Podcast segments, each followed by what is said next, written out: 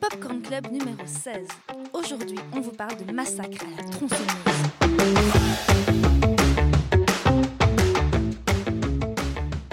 Bonjour Caroline Poisson. Bonjour Vincent Tuzzini. Et alors aujourd'hui, euh, bah, euh, deux têtes connues, ou deux voix connues peut-être plutôt pour vous, euh, puisqu'on a le plaisir de recevoir à nouveau, film d'horreur oblige, Vladimir Delmotte. Salut Vlad. Salut. Donc je le rappelle, hein, toi maintenant tu es, euh, tu es euh, à la fois sur la fin, mais euh, toujours euh, programmateur euh, au Ciné-Club Nickelodeon. C'est ça. Et tu es également travailleur au Grignou. Oui. Voilà. Voilà. Et euh, pour la deuxième fois, on a le plaisir aussi d'accueillir Marine Laboury, qui est chroniqueuse cinéma, Mhm. podcast divers et variés. Euh, salut Marine. Salut. Et Manon. Ah oui, nous avons et, oui, Manon. et alors précisons-le. hein. précisons-le. euh, Aujourd'hui, en fait, euh, il y a quatre voix, mais on est cinq euh, dans le studio d'enregistrement, parce qu'on a le plaisir d'avoir Manon qui s'occupe de la technique. Cette fois-ci, j'ai pas à faire attention au petit curseur. Je peux me concentrer pleinement sur mon sujet. Donc merci beaucoup, Manon. Ma- alors vous ne pouvez pas entendre Manon parce qu'elle n'a pas de micro. Elle a dit euh, je ne Attends, veux tu pas. peux dire bonjour Parce Manon. qu'elle n'a pas de voix. Bonjour. Voilà, elle a Ah, dit je- quelle jolie Elle voix. a dit je ne veux pas de micro, moi je m'occupe de la technique. Voilà. Mais merci quand même d'être là et de t'occuper de ça. Merci Manon. Bon, maintenant, si le son est mauvais, tout le monde saura que c'est Manon. Oh non, on coupera cette partie, on dirait que c'est moi. Ouais, voilà. Alors, eh bien, aujourd'hui, donc, massacre à la tronçonneuse. Alors, attention, nos fidèles auditeurs, nous ne parlerons que des quatre premiers films aujourd'hui. On, a fait, on avait pris cette décision pour euh, aider l'agenda de- d'un de nos invités, qui finalement n'est carrément pas là, Ça arrive, hein parce que son agenda était définitivement très compliqué, mais on l'embrasse très très fort. Il a de très très bonnes raisons, il a trois bonnes raisons de ne pas être là. Euh, trois bébés. Trois très Euh, bonnes raisons de ne pas ça me rappelle un certain, un certain ciné-club. Il a trois très bonnes raisons de ne pas être là. Et, mais on, vu qu'on l'a, appris un peu tard, on s'est dit, bah, bon, on va quand même rester sur les quatre films parce qu'on avait tous, je pense, des agendas un petit peu euh, pourraves et on a tous rattrapé un peu notre retard sur les quatre films très récemment, fraîchement, il y a deux heures pour Voilà. certains d'entre nous. Ça, c'est du professionnalisme, hein. franchement. Alors, au départ, c'est une franchise américaine de neuf films centrée sur une famille au Texas. Au départ, hein, on verra que parfois ce n'est pas vraiment ça. Euh, en gros, l'abattoir de la ville a fermé. Euh, Il y a besoin de viande. Mais euh, la viande, c'est aussi sur les êtres humains. Une famille donc très très sympathique, ce genre de famille qu'on voit dans beaucoup beaucoup de, de franchises américaines, mais je pense que là, elle est quand même euh, magnifique. On va tout d'abord vous demander votre première expérience avec Massacre à la tronçonneuse, mais je dois également demander tout d'abord à Mais c'est Vlad important. de nous Ça fait raconter plusieurs. On, son on est à la, on est à la 16e émission, on attendait ça depuis le début. Mais nous, on la connaît, mais on veut quand même d'abord l'anecdote de Vlad et puis Euh. votre premier, premier contact avec Massacre à la tronçonneuse. Alors, euh, ben, les gens qui écoutent le Popcorn Club, je pense, ont déjà entendu l'anecdote peut-être plusieurs fois, mais pour euh, resituer. Et t'as le droit d'être fier. euh, bah, je suis très fier et j'étais encore plus à l'époque. euh, J'avais, je crois, 16 ou 17 ans. Euh, C'était Il y a donc hier, il y a deux ans, oui, pardon, ouais, non, va allez, mais non, c'est pas vrai. J'ai va 25 ans pour débunker tout, toute tentative de Caroline de modifier mon âge. Mais, mais euh, du coup, non, c'était un festival en 2015 à Bruxelles où il faisait une conférence. euh, donc je me suis rendu à cette Qui conférence. Bah, Toby Hooper. Ah c'est vrai que j'ai pas situé. Ah, ah. Euh, Nous, Toby Hooper, dont on risque de pas mal parler par la suite, forcément. Et euh, il se trouve qu'après la conférence, euh, il, se- il était présent pour signer des, des- enfin, signer euh, des, autographes ou euh, objets, tout ce qu'on veut, avant d'aller au Cinéma Nova présenter Eggshells, son premier film qu'on va peut-être aborder à un moment. Euh, mais euh, il se trouve qu'il y a trop de monde et que moi, je suis tout triste, je me dis, je ne pourrais pas ar- arriver près de lui, alors que j'étais un peu un, un groupie à l'époque, on va pas se mentir. Euh, quand on a 16 ans, en même temps compliqué de pas l'être, quand on rencontre un de l'est idoles comme hein, ça. c'est ouais. pas grave. Ok, je vais essayer de me justifier, mais en fait, Ouais, je vais juste assumer. besoin, voilà. Et donc, en fait, après, juste, je vais aux toilettes, à l'urinoir, faire ce qu'on fait normalement dans une urinoir. Quand j'entends quelqu'un rentrer et se positionner juste à côté de moi, et je me retourne et. Oh, Toby. Alors, ne me demandez pas, parce qu'on me dit toujours, non, je n'ai pas vu Non. le zizi de, de Toby Hooper. Euh, mais donc, j'ai attendu simplement qu'il termine son affaire et on a discuté trois minutes. Euh, il m'a juste signé un petit papier, euh, Toby Hooper, good luck. Un papier toilette? Non, un papier, un petit mot, un Pardon, petit truc. Mais non, c'était.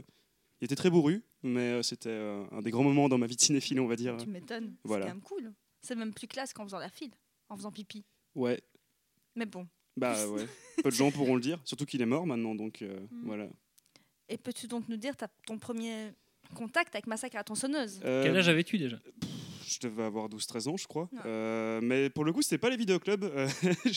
Mais euh, j'avais juste trouvé le film sur internet. euh, mais que euh, ouais, ça avait été un sacré choc parce que justement, c'était encore une fois ben, 12-13 ans, tu es un peu dans l'époque où tu, tu- tu cherches un peu la, la limite de ce que tu vas voir. Alors moi, je l'ai trouvé à un moment avec Cannibal Holocaust qui justement Mm. parle de c'est quoi la limite qu'on peut montrer. Mais euh, Massacre à la tronçonneuse arrive pas loin derrière dans cette manière de. de, de bah, de choquer avec beaucoup de choses que tu crois qui- que tu vois mais qui ne sont pas là mais ça on en parlera après Mhm. mais voilà donc ça a été assez jeune en tout cas euh, c'était un sacré choc Voilà. Ouais. Et t'as aimé tous les massacres à tronçonneuses si j'ai aimé tous les massacres non D'accord. ça Et ça promet. aussi, il va vous en parler plus On en va profondeur. tous en en parler, je parler.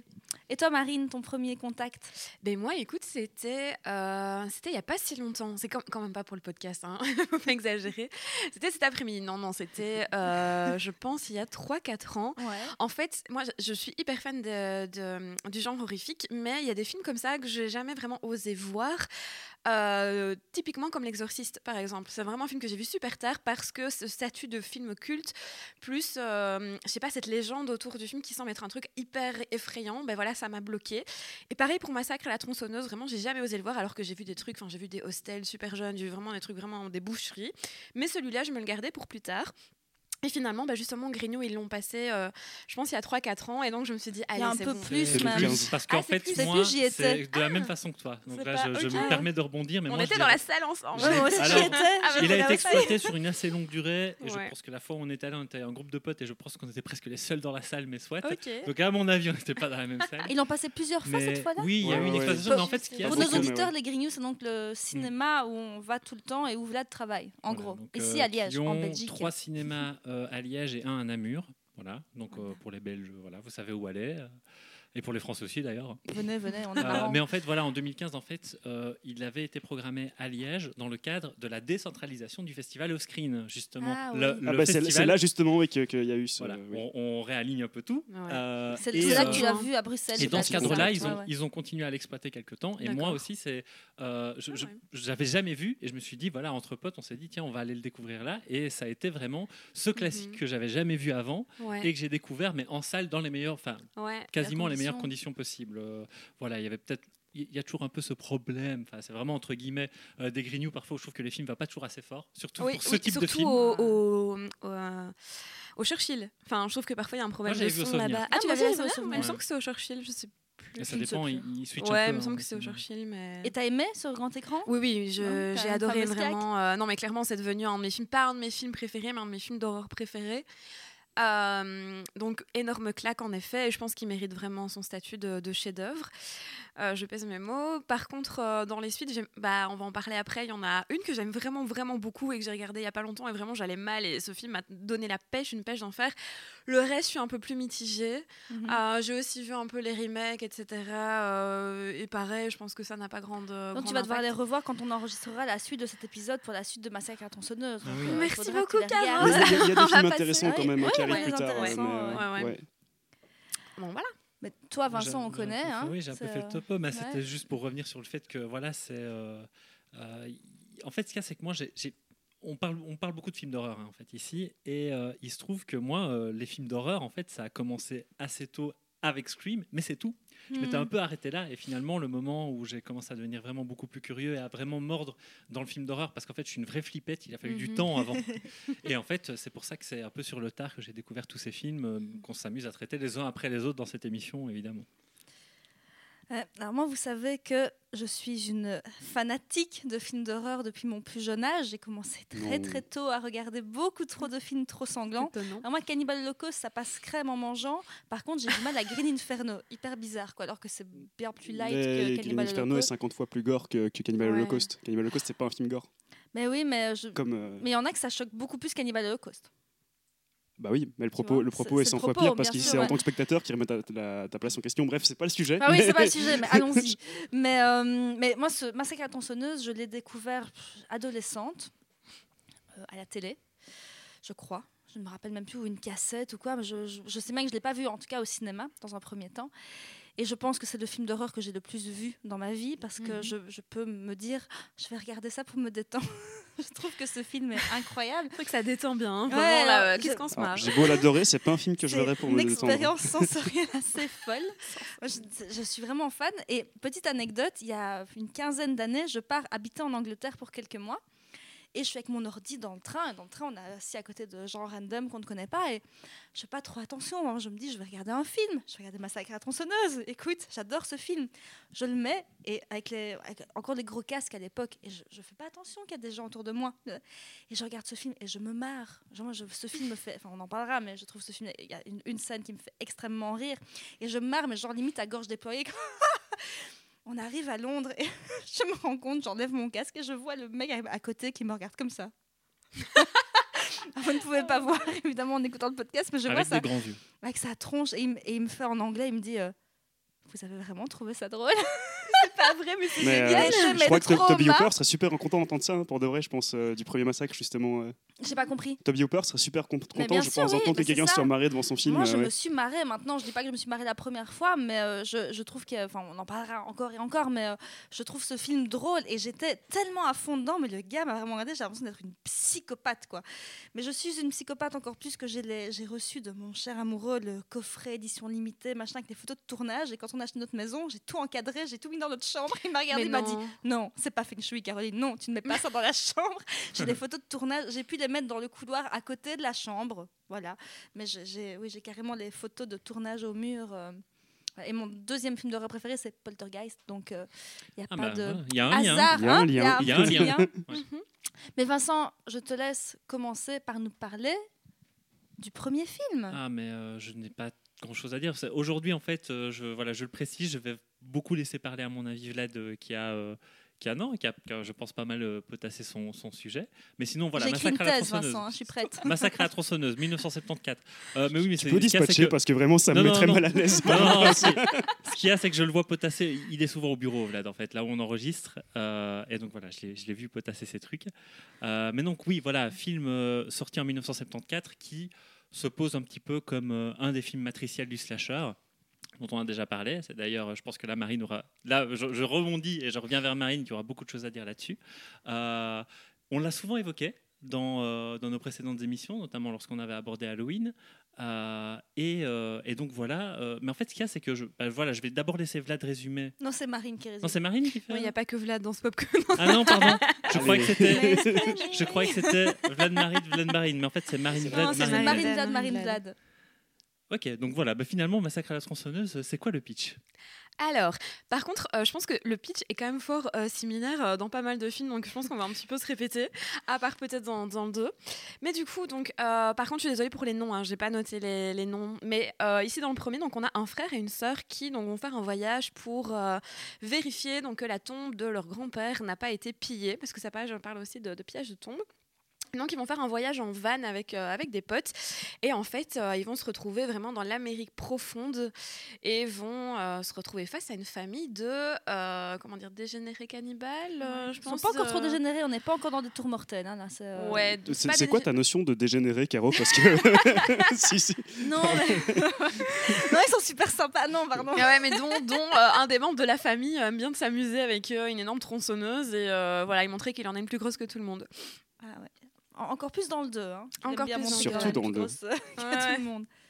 Oui, il y a un truc en fait qu'on n'a pas dit, c'est que euh, déjà l'idée de base euh, du film est grandement influencée, comme par exemple un autre film matriciel du, sla- du slasher, d'un des plus célèbres tueurs en série en fait, euh, qui a existé aux États-Unis, qui est Ed, Ed Gein ou Ed Gein? Ed Gein. Ed Gein, ouais. Ed Gein. Je sais pas, Ed Gein Bon, Comme vous voulez. Ed Gein, ouais, moi je pense qu'on Donc ça Ed Gein, qui en fait, bah, pour la petite histoire, fait, qui est très très macabre, hein, c'était un tueur en série qui enlevait des gens, les tuait et euh, prenait leur peau, en fait, prélevait leur peau, c'est bien ça. Hein. Ouais. Ouais.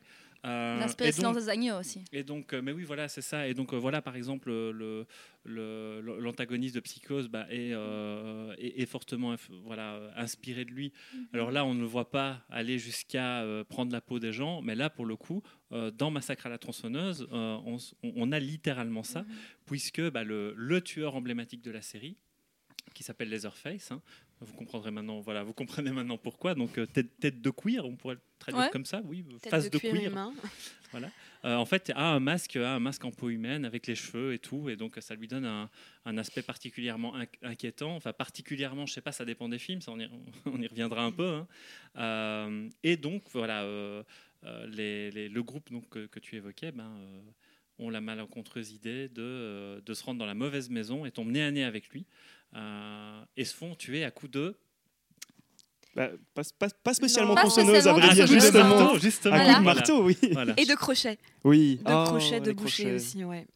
Est-ce qu'on pourrait peut-être est-ce qu'un de vous deux pourrait peut-être d'abord nous parler un peu du, bah, du contexte culturel dans lequel euh, le film euh, s'inscrit? Bah, très simplement, le, le- enfin, on, on en parle quand même, c'est pas pour rien, comme un des, des- des plus grands représentants du redneck movies, même si c'est pas vraiment un, un genre en tant que tel. Euh, mais on, on se retrouve dans une Amérique post-guerre du Vietnam, justement, avec tout- toute cette Amérique qui se retrouve traumatisée. On est en plein mouvement hippie aussi, et le film, justement, va beaucoup en parler. Euh, Toby Hooper, c'était justement un, un ancien et post-hippie.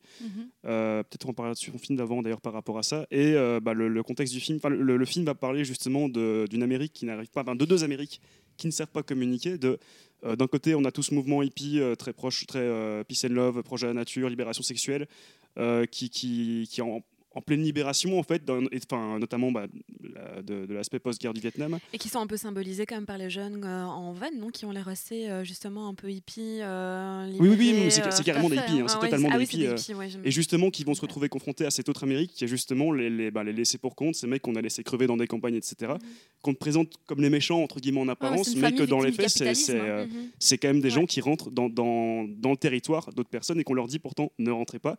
Ils y vont quand même, bah, ils vont payer le prix. Mais euh, voilà, enfin, je sais pas si c'est clair ce que j'ai dit par Si, rapport si, à c'est ça. très mais- clair. clair. Si. Voilà. Mais oui, c'est- j'a- j'avais lu aussi que pour euh, Toby Hooper, il était vraiment marqué par euh, le manque de, de compassion euh, euh, et, le- et la brutalité des événements. Et ben, il y a la guerre du Vietnam, il y a le Watergate, il y a la crise Mhm. pétrolière de 73. C'est vraiment tout un, un contexte où j'avais lu aussi qu'il y avait ce, ce- pour lui, c'est le mensonge, euh, le mensonge du gouvernement par rapport aux faits réels, la population qui était un peu Mhm. prise euh, pour des cons. Euh, et, et Mais- je- Pardon? Bah, Vas-y, pour vas-y, là-dessus, rebondis, en fait, rebondis. euh, Il y, a, il y a justement cet aspect, un aspect dans la, la mise en forme du, du film qu'on n'a pas évoqué, c'est le fait que ça commence presque comme un article de presse, un article Oui, de journal, vrai, quelque chose vrai. de télévisuel en fait Ouais, qui ouais. commence. Et qui sera un truc récurrent dans les déjà- suites en plus. Donc c'est un truc récurrent, Ouais. tout à fait. Donc alors déjà il y a ce. Mais c'est pour ça, hein, vu que tout le monde mentait, il s'est dit moi aussi, hein, allons-y. Voilà, donc il y a cet inévitable. Alors c'est toujours le carton d'entrée, moi c'est toujours un truc qui me Mhm. fait un peu chier quand il y a un- du texte pour, Ouais. te, pour te poser un contexte. Même Mais dans là, Star Wars même dans Star Wars. Ouais. Même Oh. dans Star Wars, ça- il y a, j'ai des, fois j'ai des petites crispations par rapport à ce type. C'est des choses qui m'é- qui m'énervent dans un film quand il y a du texte pour commencer. Mais là, par contre, ça a du sens parce qu'en fait, ça te, euh, ça, ne te raconte pas un contexte que tu dois savoir pour comprendre ce qui va se passer dans le film. Ça te raconte le film en fait. Ça te Mhm. raconte Ouais. ce qui va se passer. Et presque comme un Mhm. article de presse, comme je le disais. Et donc là, il y a vraiment ce positionnement où tu as l'impression que tu vas regarder un reportage et où finalement, bah, tu rentres sur un film c'est de la pure fiction. Ouais. Mais euh, Mm. dé- déjà, par, rapport- rien que par rapport à ça, tu parlais d'Ed d'Ed Gein, Ed Gein. Je vais appeler Ed Gein parce que j'ai eu l'habitude. Euh, D'ailleurs, tant qu'à ça, il y a un film qui s'appelle Deranged qui est sorti la même année, euh, mais qui a, je sais pas si vous l'avez vu, euh, sur, vraiment sur Ed Gein. Non, non. Euh, Enfin, je vous le prêterai si vous voulez, je voulais la blâmer tantôt, mais voilà, bref, regardez-le. Mais il s'est justement fait poutrer parce que Massacre à la tronçonneuse est Ouais. arrivé. Euh, donc tu voulais rebondir sur oui, sur. Et je- que je disais, sur le traitement télévisuel. oui, c'est que justement par rapport à, ça, euh, pas pour rien comparer Dead Gain, c'est qu'en fait le film s'inspire non seulement de faits réels, mais il essaye justement avec ce texte déroulant au début là de, de l'inscrire d'autant plus comme euh, inspiré de faits réels. Et c'est pour ça d'ailleurs que c'est un film qui va super bien marcher en driving parce que Mhm. c'est c'est typiquement le, le genre de- Mhm. de- d'accroche qui, qui fonctionne Mhm. bien. Et dans ces années-là, dans les années 70, il y en avait beaucoup des films qui, qui jouaient là-dessus. Enfin, c'était assez à la mode quand même. euh, Mhm. Donc, je pense que c'est aussi pour ça qu'il a fait, euh, qu'il a joué là-dessus. La dernière maison sur la gauche, je sais, Oui. je sais que ça l'a inspiré. Oui, je. Mais je sais pas euh, si, ouais. ça, si c'est si c'est un film lui qui est Si. inspiré de, de faits réels entre guillemets.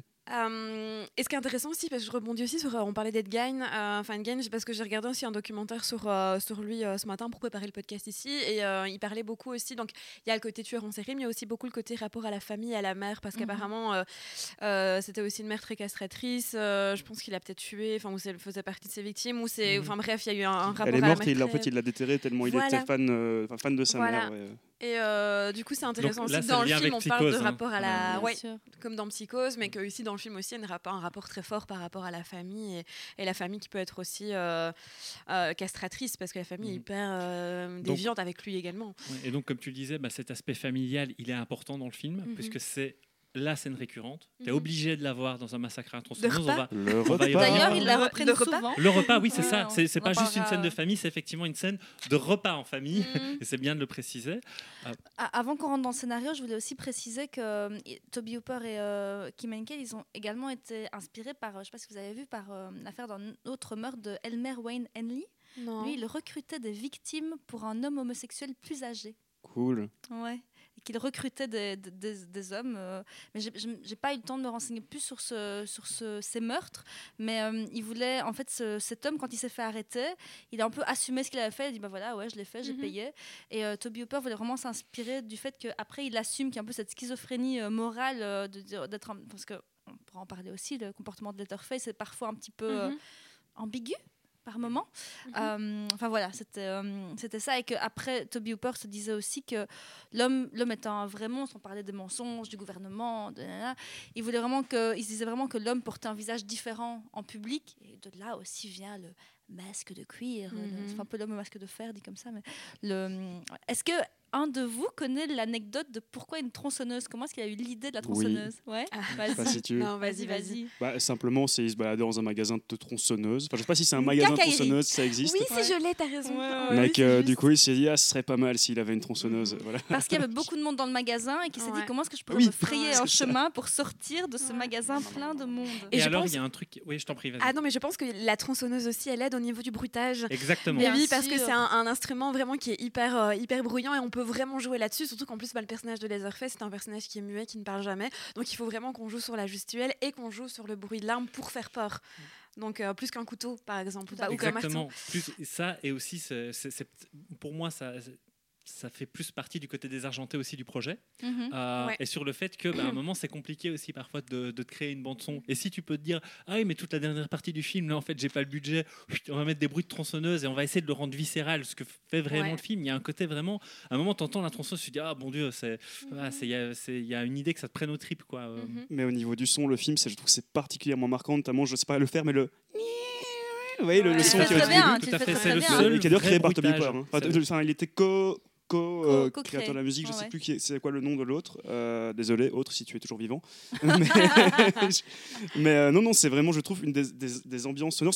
Est-ce qu'on peut parler de musique vraiment? C'est vraiment une ambiance, mais qui est Mhm. tellement bruyante, tellement dérangeante du début à la fin. Et Mais c'est Il y, a- vraiment. il y a- il y a c'est- de la musique, hein. d'ailleurs ils ont eu des problèmes de droit pour éditer la BO. tout Ah, je ça. sais Enfin, pas. ça, ça a été repris dans les euh, Mhm. 35 meilleurs euh, BO de films. Enfin, c'est, euh, C'est marrant, ça m'a pas marqué. Enfin, je ne hein. pense pas. euh, J'ai du mal à me rappeler la musique du film. Que c'est une BO d'accompagnement. C'est vraiment Ah plus ouais. des sons, bah, comme Ouais, tu t'as dit, la tronçonneuse, etc. Mais vraiment, il y, a- il y a des sons, je trouve que ce qui te mettent vraiment mal à l'aise et qui participent notamment dans la- les, les 20 dernières minutes où vraiment c'est assourdissant, tu n'en peux plus. Euh, c'est constamment Mhm. agressif, c'est des sons qui sont vraiment, je trouve, extrêmement bien. Ah. Tu fais très bien la tronçonneuse. non, c'est pas la tronçonneuse. Ça me touche. Euh, on disait qu'on. Est-ce qu'on pourrait être un petit peu structuré parce que je pense qu'on est tous les quatre euh, méga motivés ici. On commence par euh, les personnages. Tu voulais parler de Leatherface tout à l'heure. Ben alors Leatherface. L'homme au masque de cuir, j'aime bien l'appeler comme ça, je trouve ça un peu classe. Mais On va faire lui, en fait, on l'a- on déjà. Mais en fait, ce qu'il y a, c'est qu'on l'a, voilà, on l'a déjà un peu défini. C'est une force de la nature déjà. On Mhm. le présente toujours comme quelqu'un de, de plutôt adipeux, très grand, plus fort que la moyenne et qui a tendance à manier une, euh, une tronçonneuse, mais pas que. En fait, la première phase, la, la première itération, en fait, la première apparition du, du personnage à l'écran, on le voit avec un marteau. Pourquoi? Parce Mhm. que c'est, il est censé représenter quelqu'un qui bosse dans un abattoir, Ouais, en fait. ouais. Et il y a l'idée qu'il tue des bêtes comme ça. Et d'ailleurs, sa première victime, un des compagnons du, du van, là, un, des, un des gars, euh, il se fait tuer, mais comme ça, en Mhm. un coup de marteau, et puis c'est bon, on Bah, parle la- la- L'apparition et, le meurtre, il y a que 5 secondes, même pas, je crois. Exactement, il y a Mon 5 tablier secondes. pour cuisiner, c'est Et- un tablier avec Letterface dessus. Ah, bah, voilà. Oh, Mais on va peut-être s'arrêter. On va peut-être s'arrêter tant qu'on parle de Leatherface sur cette première scène de meurtre qui, en fait, moi, c'est celle qui ça m'a vraiment marqué. Je me suis vraiment dit, waouh, je tiens un, un film extraordinaire. En fait, dès que j'ai vu cette séquence-là, Ouais. parce qu'en fait, il y a cette espèce de, c'est même pas un jumpscare, c'est même pas traité comme un jumpscare. L'apparition du truc, elle te fait pas peur en tant que telle, mais une fois que tu as vu les- la- les- les- le séquençage C'est quand il reclape la porte. quand il reclape truc, la porte et qu'il y a le truc. calme, tout à coup, c'est vraiment une question de contraste en fait. Mhm. Je trouve qu'il y a quelque chose, à, tu viens de voir un truc horrible et tu n'as pas vraiment réussi à le digérer. Mhm. Et, euh, et là, tu as cette porte fermée qui est face à toi. Je, voilà, je trouve que ça, c'est Ouais, euh, en termes ouais, de ouais. traitement, il y a quelque chose de- d'extraordinaire qui se passe à ce moment-là du film.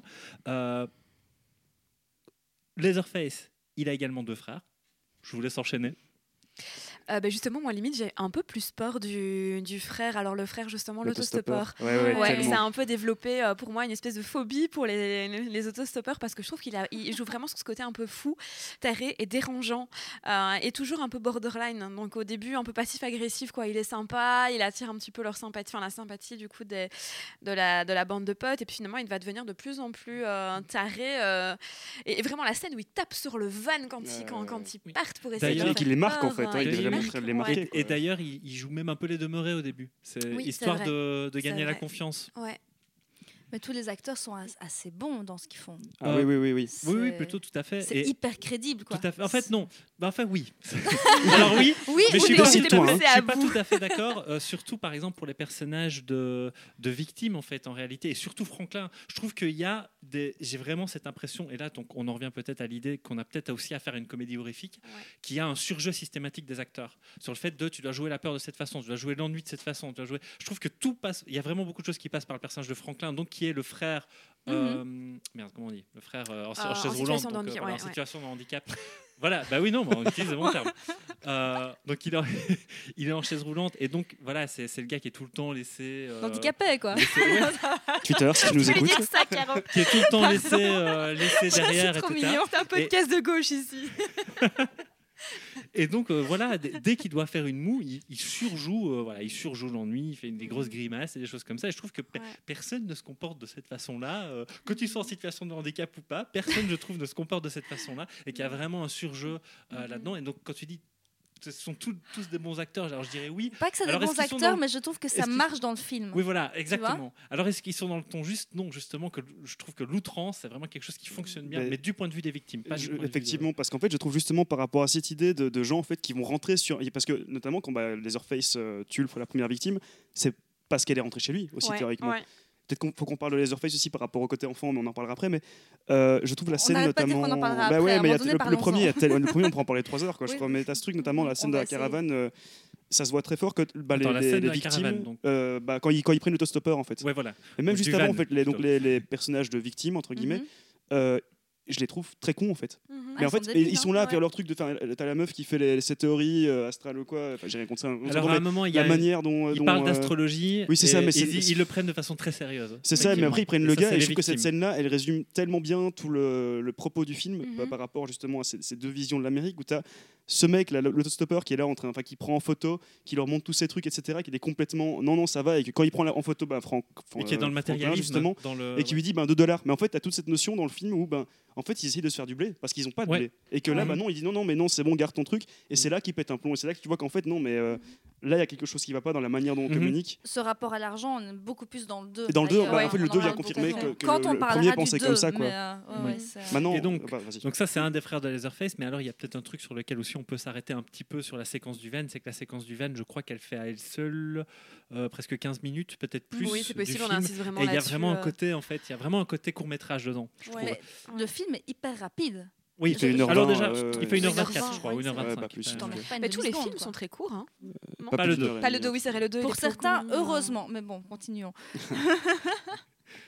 Euh, et donc, oui, voilà, donc ça c'était peut-être aussi à souligner le fait que tu as l'impression que cette séquence peut se prendre même en tant que telle, Ouais. euh, avant même qu'ils ne finissent par arriver. Donc, euh, euh, je ne sais pas si tu l'avais dit tout à l'heure, mais donc c'est c'est une maison familiale en fait qu'ils vont visiter. et Oui, oui, est- t'as raison, oui, c'est voilà, ça. Ils, s'arrêtent dans une complètement maison. vide et c'est juste ouais. pour aller retrouver des souvenirs là-bas. Ouais. Et malheureusement, ils sont voisins de cannibales, quoi. Mhm. Donc c'est ça l'idée. C'est Et- bête. ah oui, c'est bête. hein. Et alors, il y a le troisième frère qui lui tient une Euh, station de service. C'est toi. Alors, oh, je vais te laisser enchaîner Ah, vas-y, sur, le troisième frère. sur le troisième frère. Bah, qui est un personnage qu'on voit apparaître au début, mais que bon, aujourd'hui, on se doute, enfin, avec notre regard d'aujourd'hui, je pense qu'on regarde le film, on se doute bien qu'il y a un truc qui va pas. Mais par contre, il y a un truc très intéressant qui dit justement, c'est que donc quand les, les- les hippies arrivent justement au début pour essayer de, de reprendre de l'essence dans une station de service, où je pense qu'il n'y a même pas d'essence d'ailleurs. Oui, c'est il bizarre. il y en a hein. plus d'essence, ouais. Euh, mais que oui, en gros, il leur dit n'allez pas, euh, dans, enfin, qui déconseille d'aller dans, telle- dans telle zone, mais donc il est déjà en train d'avertir en plus. Mhm. D'où le fait que c'est- finalement, et finalement que tu le vois revenir à la fin dans la scène du repas, que c'est effectivement le frère de Laserface. Et de l'autostoppeur. Et qui dit de ne pas dépasser les limites. C'est ça. ouais, tout à fait. Puis il passe le, Et- ta- le tatou qui représente l'espèce de Effectivement, on ne sait euh, pas tout de suite qu'ils que, ils- qu'ils sont liés. Lui, en fait, il y a peut-être une bonhomie qui se dégage du Mhm. personnage parce qu'au début, il faut plutôt de la bienveillance pour permettre un twist, justement, Ouais, en milieu de ouais. film où euh, la, la- Donc, en fait, pour resituer, les... il y a quatre membres du groupe qui finissent très vite tués. Et puis alors, il y a la, la Final, Final Girl, Girl, ouais. la fameuse Mhm. Final Girl. Tu pourras peut-être nous en reparler sur les codes du slasher. Ce serait peut-être intéressant d'y revenir aussi. euh, qui finalement pense euh, trouver son salut dans, dans ce gars-là. Et en fait, lui, il la kidnappe. Et là, la scène importante, enfin une des scènes très importantes de, de Massacre à la tronçonneuse et qui sera euh, copiée systématiquement, c'est la scène du repas en famille Mhm. avec les trois frères et cette espèce de vision d'un patriarche qui a. Et été cette scène qui me fait idéalisé. énormément rire. Voilà. Pareil. Franchement, Cette franchement, je te comprends. je- moi, J'ai il a hurlé de rire réussi son aussi. coup. Ouais, Il ouais. veut faire une comédie horrifique, ça fonctionne pour, Pour moi. moi, le moment qui, est- qui peut être marrant dans la scène, c'est la scène justement avec le Avec marteau. le marteau. Ouais. Mec, euh. Il mec, moi, en fait. Mais pour moi, c'est une vraie Ouais. force du film. Moi, il me fait pas du tout rire. Mais je- j'entends là où il y a des côtés parfois un peu grotesques, mais que ce, ce- cette espèce de truc où tu sais pas où te placer, moi, c'est quelque chose que je trouve génial en fait. Qu'à un moment, euh, après, je l'ai montré à quelqu'un récemment qui l'avait jamais vu et que ça, ça a été vraiment un, un vrai choc, euh, Mhm. genre. euh, pas, pas, pas- Pas plein de respect pour le film, mais genre vraiment Ouais. très choqué par rapport Ouais, à. Et que je dis, mais t'as vu, le film est pas gore.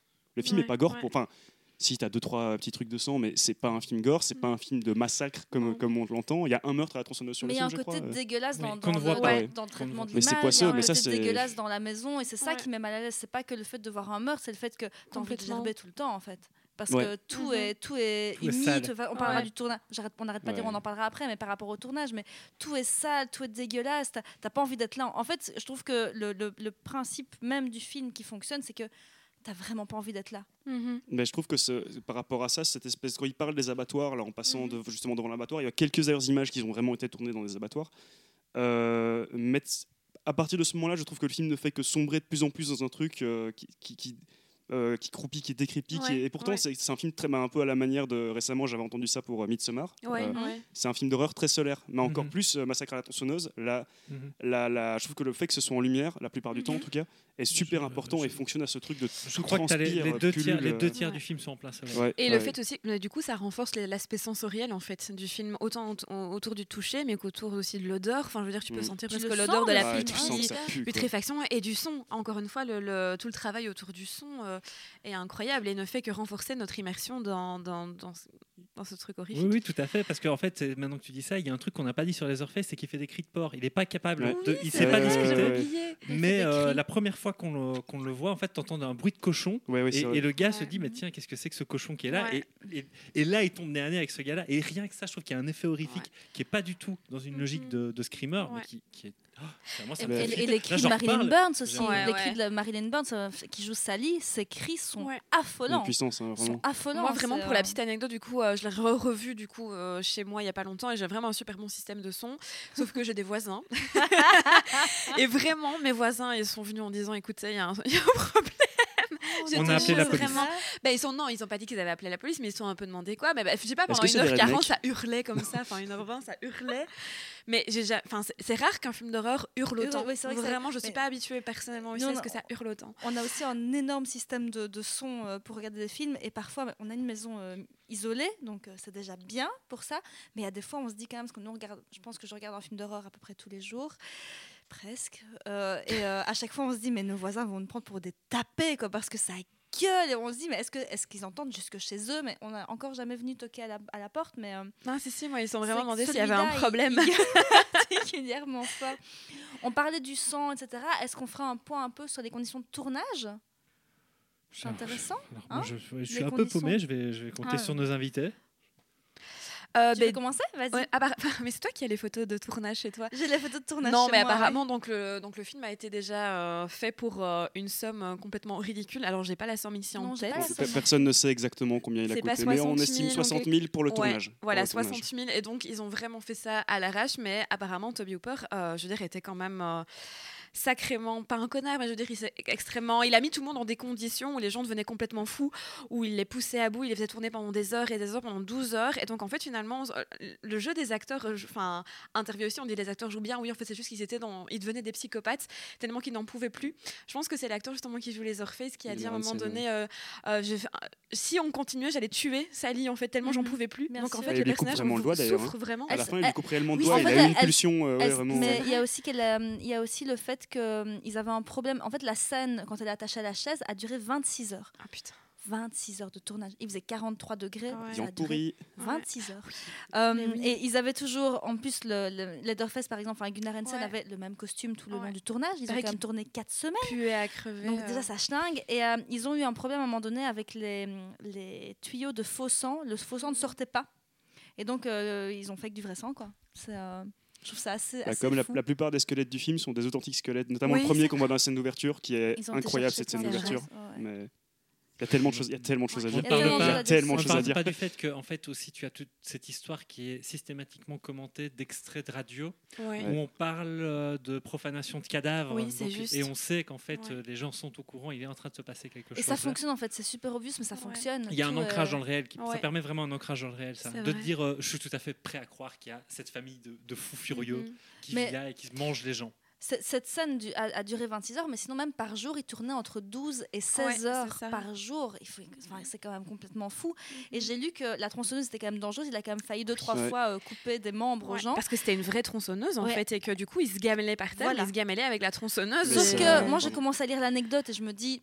Ah oui, euh, ils, ont comment, ils ont mis du scotch ou quoi Je me dis, ouais, pour éviter qu'on se coupe. Non, non, ils ont mis du scotch sur la marque de la tronçonneuse pour ne pas faire de la mauvaise pub à la marque de la tronçonneuse. C'est même pas qu'ils se sont dit, on va. Enfin, non, parce qu'il fallait que ça reste réel, quoi. Donc, ils ont continué à tourner avec une tronçonneuse véritable, euh, Mhm. dangereuse, mais en cachant la marque. Mais tu parles par rapport à ça, parce que justement, je sais plus si tu en as parlé tantôt ou si tu allais l'aborder, mais justement, tu vois dans la démarche de Leatherface qu'avec la tronçonneuse, c'est une vraie, vraiment qu'il a une démarche particulière avec. Mais moi, c'est un truc qui m'a particulièrement marqué, mais je pense que tu voulais en parler. Par rapport à La, quoi? la démarche du, du personnage. Quoi, comment est-ce qu'il. euh, Ah oui, ce que Il je voulais juste dire, c'était que euh, le fait que ben, c'est un personnage qui est muet, il faut vraiment jouer sur le mouvement et que du coup, ils ont vraiment créé toute une gestuelle bien particulière, une gestuelle finalement très gauche. hein. Il est extrêmement gauche euh, et ça se voit encore plus, je trouve, dans la scène finale, justement, quand il essaye d'attraper euh, euh, Sally sur la route et qui balance sa, sa- sa tronçonneuse comme ça à tout va. On voit vraiment en fait qu'il contrôle pas ses gestes. Euh, et de- bah, déjà, c'est un personnage aussi qui est très grand, qui, est- qui est très. Tu vois bien qu'il sait pas trop quoi faire de son corps non plus. Enfin, moi, j'ai cette impression-là, euh, qu'il sait pas trop quoi. Oui. Mais pour préparer son rôle, il a, il a été dans des institutions avec euh, Des enfants handicapés, des enfants ouais. Ah oui. handicapés, euh, pour, Ouais, euh, pour voir comment, comment il se mouvait dans l'espace, etc. Mais c'est a une vraiment- théorie, donc le personnage euh, serait euh, handi- handicapé, non Qu'il y aurait pas Ah, mais il est, problème il est clairement Ah, il est clairement, retardé ou ok, quoi. je- Mais d'ailleurs, tu as, vraiment ce truc où tu pourrais te dire. euh, alors, je ne sais plus, ça, j'avais lu ça quelque part, mais que c'était. euh, Paye ta un- source. Non, non, non, mais je sais plus, justement, je sais plus, euh, mais que c'était. Euh, qu'on disait en fait justement s'il il a grandi dans cette, dans, cette- dans cette famille-là, mais tu te dis ce gars-là peut-être que enfin, là tu vois bien qu'il a aucun- il a jamais reçu de soins médicaux que dalle, Ouais. qu'en fait on l'a laissé devenir euh, zinzin, bah, comme Mm. c'est vraiment cette image de redneck, mais même toute sa Mhm. famille qu'ils ont entre guillemets cette image de- d'homme sans éducation entre guillemets. Ils sont sûrement consanguins aussi. hein, Ouais, c'est ça. un et- petit, mais donc euh, lui, tu vois, tu vois qu'il y a quelque chose qui va pas, mais par rapport à la, à la démarche, moi je trouve que, et à chaque fois que je revois le film, je, je le vois encore plus, alors qu'il a finalement assez peu de temps d'écran, mais je trouve que dans, il, arrive à créer quelque chose, Gunnar Hansen, encore plus qu'un Michael Myers. C'est un truc au niveau de la Mhm. démarche, Mhm. tu as tout compris. Et le- surtout le fait que, je pense que des gens qui n'ont pas vu le film, on a encore cette image de bah, ce, ce mec qui est sur toutes les, toutes les pochettes, de ce gars avec une tronçonneuse, très brutal, etc. Tu vois le film, tu te rends compte que c'est peut-être le moins pire. Ouais. Dans, dans le- c'est- dans le premier, et c'est là qu'il est le moins brutal. On, va, on verra après avec les autres films où il change. tout Ouais. de- Pour moi, ils ont eu- le, fait ouais. que ce soit pas lui dans les autres films, c'est hyper triste parce que Mhm. Gunnar Hansen, il a vraiment harcelé pour jouer dans le film. Au départ, c'était pas lui qui était prévu. Il a vraiment euh, poussé euh, pour, euh, pour, pour être dans ce film. Euh, et, euh, et en fait, il, il- il maintenait une distance avec l'équipe permanente pour qu'ils aient vraiment peur de lui. Il y avait vraiment, mais c'était aussi une demande de Toby Hooper, une direction d'acteur, mais il y a vraiment un, un jeu là-dessus. Et euh, par contre, après, ben, pour le, le deuxième film et le troisième film, il, il n'avait pas assez de cash. Enfin, il, il a refusé de jouer parce que pour lui, il n'y avait pas assez de cachet. Mais j'ai Mhm. lu qu'on lui proposait 3500 dollars pour le film. C'est quand même que dalle. hein. C'est pas, beaucoup, quand même tu beaucoup, vois. oui. Mais, euh, mais oui, il a, il a, il a un, un jeu assez fou et pour moi, c'est c'est le meilleur, évidemment. C'est le, c'est le meilleur acteur de, la, de, de, de tous les films. Euh, et Ah, de loin, lu. De loin. Surtout justement quand tu Ouais. compares aux autres films, tu vois à quel Bien point c'est sûr. pas des rôles qui Ouais, sont si simples que ce qu'on peut Non, penser. c'est ça, quoi. parce que le- en fait, en, passant, en changeant d'acteur, ils ont vraiment perdu le- l'essence même du, du personnage, quoi. Mhm. Et, euh, et même le- l'acteur, à la, à la fin, tous les, toute l'équipe le détestait. J'avais lu que le dernier jour de tournage, ils étaient tel- tellement euh, à fond, enfin, ils n'en pouvaient plus. Ils ont bouffé des space cakes. C'est pas vrai. Sauf que Ah oui, mais il y avait Gunnar un champ Hansen- cannabis juste à côté du tournage d'ailleurs. Sauf ouais. que Gunnar Hansen, lui, n'avait jamais pris de drogue de sa vie et en bouffant ça, il était complètement euh, insupportable et, tout ça, et tout le monde voulait, le buter. Quoi. Il était infâme. Il était complètement high. euh. Voilà. On peut imaginer que ça ne devait pas être hyper simple d'être à côté de lui, surtout qu'il devait faire vraiment très très peur. Euh, D'ailleurs, il y avait ce truc aussi par rapport au- à la, la- la- comment, la démarche du personnage. Dans le film, euh, j'avais pas spécialement remarqué, mais il a, il a plusieurs masques différents. Je crois Ah qu'il y en oui, a j'avais trois. pas remarqué non plus. Et qu'en fait, c'est en fonction de, lesquels il met, et ben, il est complètement dans une logique très différente. Par exemple, celui de base, où notamment tu as ce, ce- ces deux plans où tu le vois tout seul en train de réfléchir, et que tu as ce plan où il passe sa langue entre ses dents, là, euh, magnifique. Euh, Ah c'est vraiment le masque de, de- de- de tueur. Quoi. Puis tu as un truc plus tard, notamment, et ça on le reverra dans le 4, ce, ce- ce masque. Euh, maquillé un peu, bah, il y a une espèce de travestisme aussi hein, chez, chez Leatherface très étrange où tu comprends pas trop euh, où est-ce qu'il se situe par rapport à ça. Mais euh, enfin, c'est assez marquant en tout cas, je trouve. Mhm. Mais les- tout, tout le jeu des costumes, des masques, on en Mm. parlait, ils ont vu qu'ils n'avaient pas de thunes, ils gardaient les mêmes costumes euh, tout, le- tout le tournage. Et d'ailleurs, euh, il disait que, je ne sais plus si c'est l'actrice qui joue Sally, je pense que c'est l'actrice qui joue Sally, son costume était tellement imbibé de sang Ah. à la fin qu'il était devenu pratiquement solide. Ouais. J'ai d'ailleurs une Mhm. anecdote là-dessus qu'un jour on a présenté plusieurs films d'horreur ensemble euh, au Grignou. Je me suis déguisée en Carrie. J'avais mis tellement de faux sang sur moi pour être intégralement rouge que ma robe était solidifiée et qu'elle avait, elle avait muté en sparadrap sur ma peau. J'ai dû me décoller la Ah, robe putain, centimètre par centimètre. Ouais. J'ai passé trois heures à me démaquiller. Oh. Et voilà, Donc- comme ça, vous savez comment fonctionne le faux sang. Eh bien, sachez, ça colle très très fort et donc je n'ose pas imaginer si après 4 heures dans un cinéma c'était comme ça, ça donnait quoi après 4 semaines de tournage Ça devait être vraiment Mais vraiment Sally en a pris plein la gueule aussi parce qu'apparemment euh, elle s'est blessée énormément sur le tournage. Elle se blesse réellement à un moment. Ouais, oui, c'est ça, Ouais, elle se ouais, bien blesse sûr. réellement et donc tout est gardé aussi à l'écran et, euh, et à chaque fois, elle a pris cher. Vraiment, à un moment donné, tous ses bras sont complètement éraflés aussi par des arbres. Enfin, c'est- ça a été Quand elle se casse de la dur, hein. maison en sortant par la fenêtre Oui, à la fin, et aussi. c'est vraiment foulé la cheville, tu Oui, la bah, revois c'est- après. c'est une- Ouais. la doublure qui a, qui a traversé la fenêtre, mais, mais juste en faisant, en faisant la, la chute de elle-même. Elle- là, elle s'est, elle s'est foulée la cheville, quoi. Mais, euh, mais tout est, euh, tout est hyper, euh, hyper euh, précis quand même au niveau des images. Je trouve qu'on voit, on voit pas les, on voit pas les effets. Tu vois, tout est assez bien Mhm. foutu. Ouais. Et c'est quand même aussi grâce à Daniel Pirle, qui est quand même, pour moi, le meilleur directeur photo du Tellement. monde. Tellement. Vas-y, Vlad. Bah non, mais juste, qu'est-ce que tu veux dire d'autre que. Enfin, Mhm. C'est parfait. Mais Enfin, Qu'est-ce que tu a- veux dire d'autre? Surtout qu'il arrive, je pense, à, à jouer du fait qu'il n'ait pas de thunes, parce qu'au début, il voulait, il voulait tourner en, en 35 mm. Mhm. Il voulait pas tourner en numérique en 74 Euh, à mon avis, euh, des doutes. Ouais, le- le- le- le- le- Mais il a, il a tourné avec la caméra éclair 16 mm. Ils ont, il a vraiment travaillé un petit grain dessus, sauf que la sensibilité à la lumière était vraiment mauvaise. Donc logiquement, il a besoin de 4 fois plus de lumière. Mais il y a un jeu là-dedans. Je trouve que c'est des plus belles images du, du film, du, du cinéma d'horreur. Je trouve ça magnifique. Mais tu as, soulevé un truc par rapport à ça, et moi, c'est quelque chose que je trouve. bah, on en a parlé avec les crochets, mais il te fait. C'est pour moi la plus grande force du film dans le montage, déjà aussi. Il y a Le quelque chose qui joue là-dessus, mais que.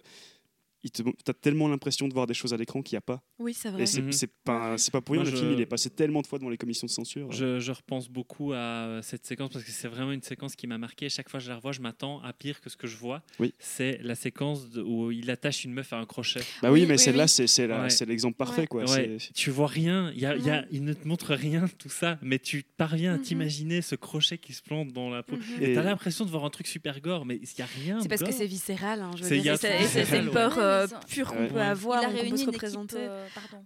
Non, mais c'est ça, c'est ça, vas-y.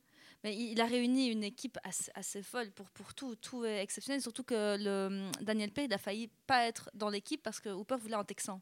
Et Mhm. finalement, ça a été lui. Mais je trouve que Hi-ha. toute l'équipe autour, c'est ce toute l'équipe cliché autour est, est assez folle. Euh, il, il avait pris aussi l'idée de caméra subjective. Il s'est inspiré du bal des vampires de Polanski. Ouais, Enfin, il y a- ouais, il y a un- il y a un Oui, c'est côté- vrai. tout- chaque image est parfaite. Je sais, je vais. Chanter mon amour pour ce film, mais euh, est-ce qu'on parle aussi un petit peu du côté végé- pro-végétarien du film non? Il y a le côté- Oui, alors est-ce qu'il y a un côté pro-végé? Oui, il y a Bien toujours sûr. moyen de trouver un côté pro-végétarien En tout quand cas, on parle Non, de non, film de cannibale. même, euh, Toby ouais. Hooper a toujours dit que c'était avant tout un film sur la viande. Exactement. Oui, c'est vrai, Mais- c'est vrai. Il, il a renoncé à en manger pendant un petit moment. euh, je ne sais pas si après il a recommencé, mais euh, en tout cas, il a plus, plus euh, manger de, de viande euh, parce que c'est vraiment une, une mise à mort Mhm. de l'être sensible. Donc Mhm. euh, tu peux tout à fait euh, mettre ça aux animaux. Moi, Mais, là, on va peut-être revenir à nouveau sur la scène du repas en famille, parce que je crois que c'est un peu là que tout se Mhm. cristallise en Tout fait sur, ce, cristallise. sur cette thématique-là, où effectivement tout, tout est fait pour te dégoûter de, euh, de cette séquence du repas. Et évidemment, tout tourne autour du fait que il bossait dans un abattoir. Le Mhm. patriarche, à nouveau, on en revient sur cette question de filiation liée à Ouais, Edwin et tout. sûr. On en parle Euh, beaucoup plus dans le 2, je trouve. de on en ça. parle beaucoup plus dans le 2, mais c'est déjà présent C'est déjà là, présent, mais c'est très subtil. D'ailleurs, la première fois qu'on voit le patriarche, on a l'impression que c'est un cadavre. En fait, on- à un moment, on se rend compte qu'il se met à bouger. On est là, oula, ok, d'accord, euh, il n'est pas très bien conservé, le monsieur. Euh, et où, effectivement, il y a des séquences qui, qui, viscéralement, en fait, sont pas du tout gore à nouveau, euh, Vlad, mais euh, te font mal. Le moment où il lui coupe le doigt pour qu'il commence à, à sucer le sang du doigt de la meuf, c'est une scène. Et ça la- et ça tout. l'anime quoi quand Oui, il le- c'est ça, ça c'est rien, est- ça c'est rien du tout quand on le décrit comme ça, mais dans le film, C'est un pantin. Ah oui, C'est une horreur. Ça, ça rend presque Ça plus me- horrible, je trouve encore. c'est une horreur, ça me met mal à l'aise, moi, de voir ça d'une Justement, force. je pense qu'au niveau de l'horreur, c'est encore mieux de jouer sur le malaise que vraiment sur de, de, de montrer tout. Et le fait de ne pas tellement montrer, ça, ça, on l'imagine en fait forcément. Donc vu qu'on imagine, bah, on peut imaginer limite pire que ce qui se passe. Mm. Ouais, c'est tellement Je, plus- je suis d'accord, et en plus, il y a aussi un vrai travail, je trouve, sur cette séquence, euh, peut-être plus que, que aussi que dans le reste du film, un vrai travail sur le, le décor de cette pièce euh, lorsqu'il y a le- cette scène de repas. Alors là, bon, bah, déjà de base, il y a des squelettes partout. il y a, il y a une, une, une mise, euh, voilà, une mise en décor qui est très très euh, macabre comme ça, et au moins Les bah, abat-jours en aussi, je- peau humaine. Oui, oui, choses-là. c'est, c'est- c'est- moi, c'est à chaque fois que je revois le film, Mhm. je, je peux pas m'empêcher de m'attarder sur ces détails-là et de me Mhm. dire, oh mon dieu, mais dans quoi elle Mais est t'es t'es tombée dans le pire endroit, enfin, vraiment le pire endroit du monde, quoi. Oui. Mais Ouais, euh, c'est- d'ailleurs, ça, j'aimerais quand même bien en parler par rapport à ça. Je sais pas, est-ce que vous avez vu Eggshells, le premier film de Toby Hooper qu'il vu. fait avant Alors c'est pas son, enfin, son premier long métrage. Mhm. Euh, moi, je l'avais découvert justement à, à Offscreen il y a- il y a 8 ans de ça.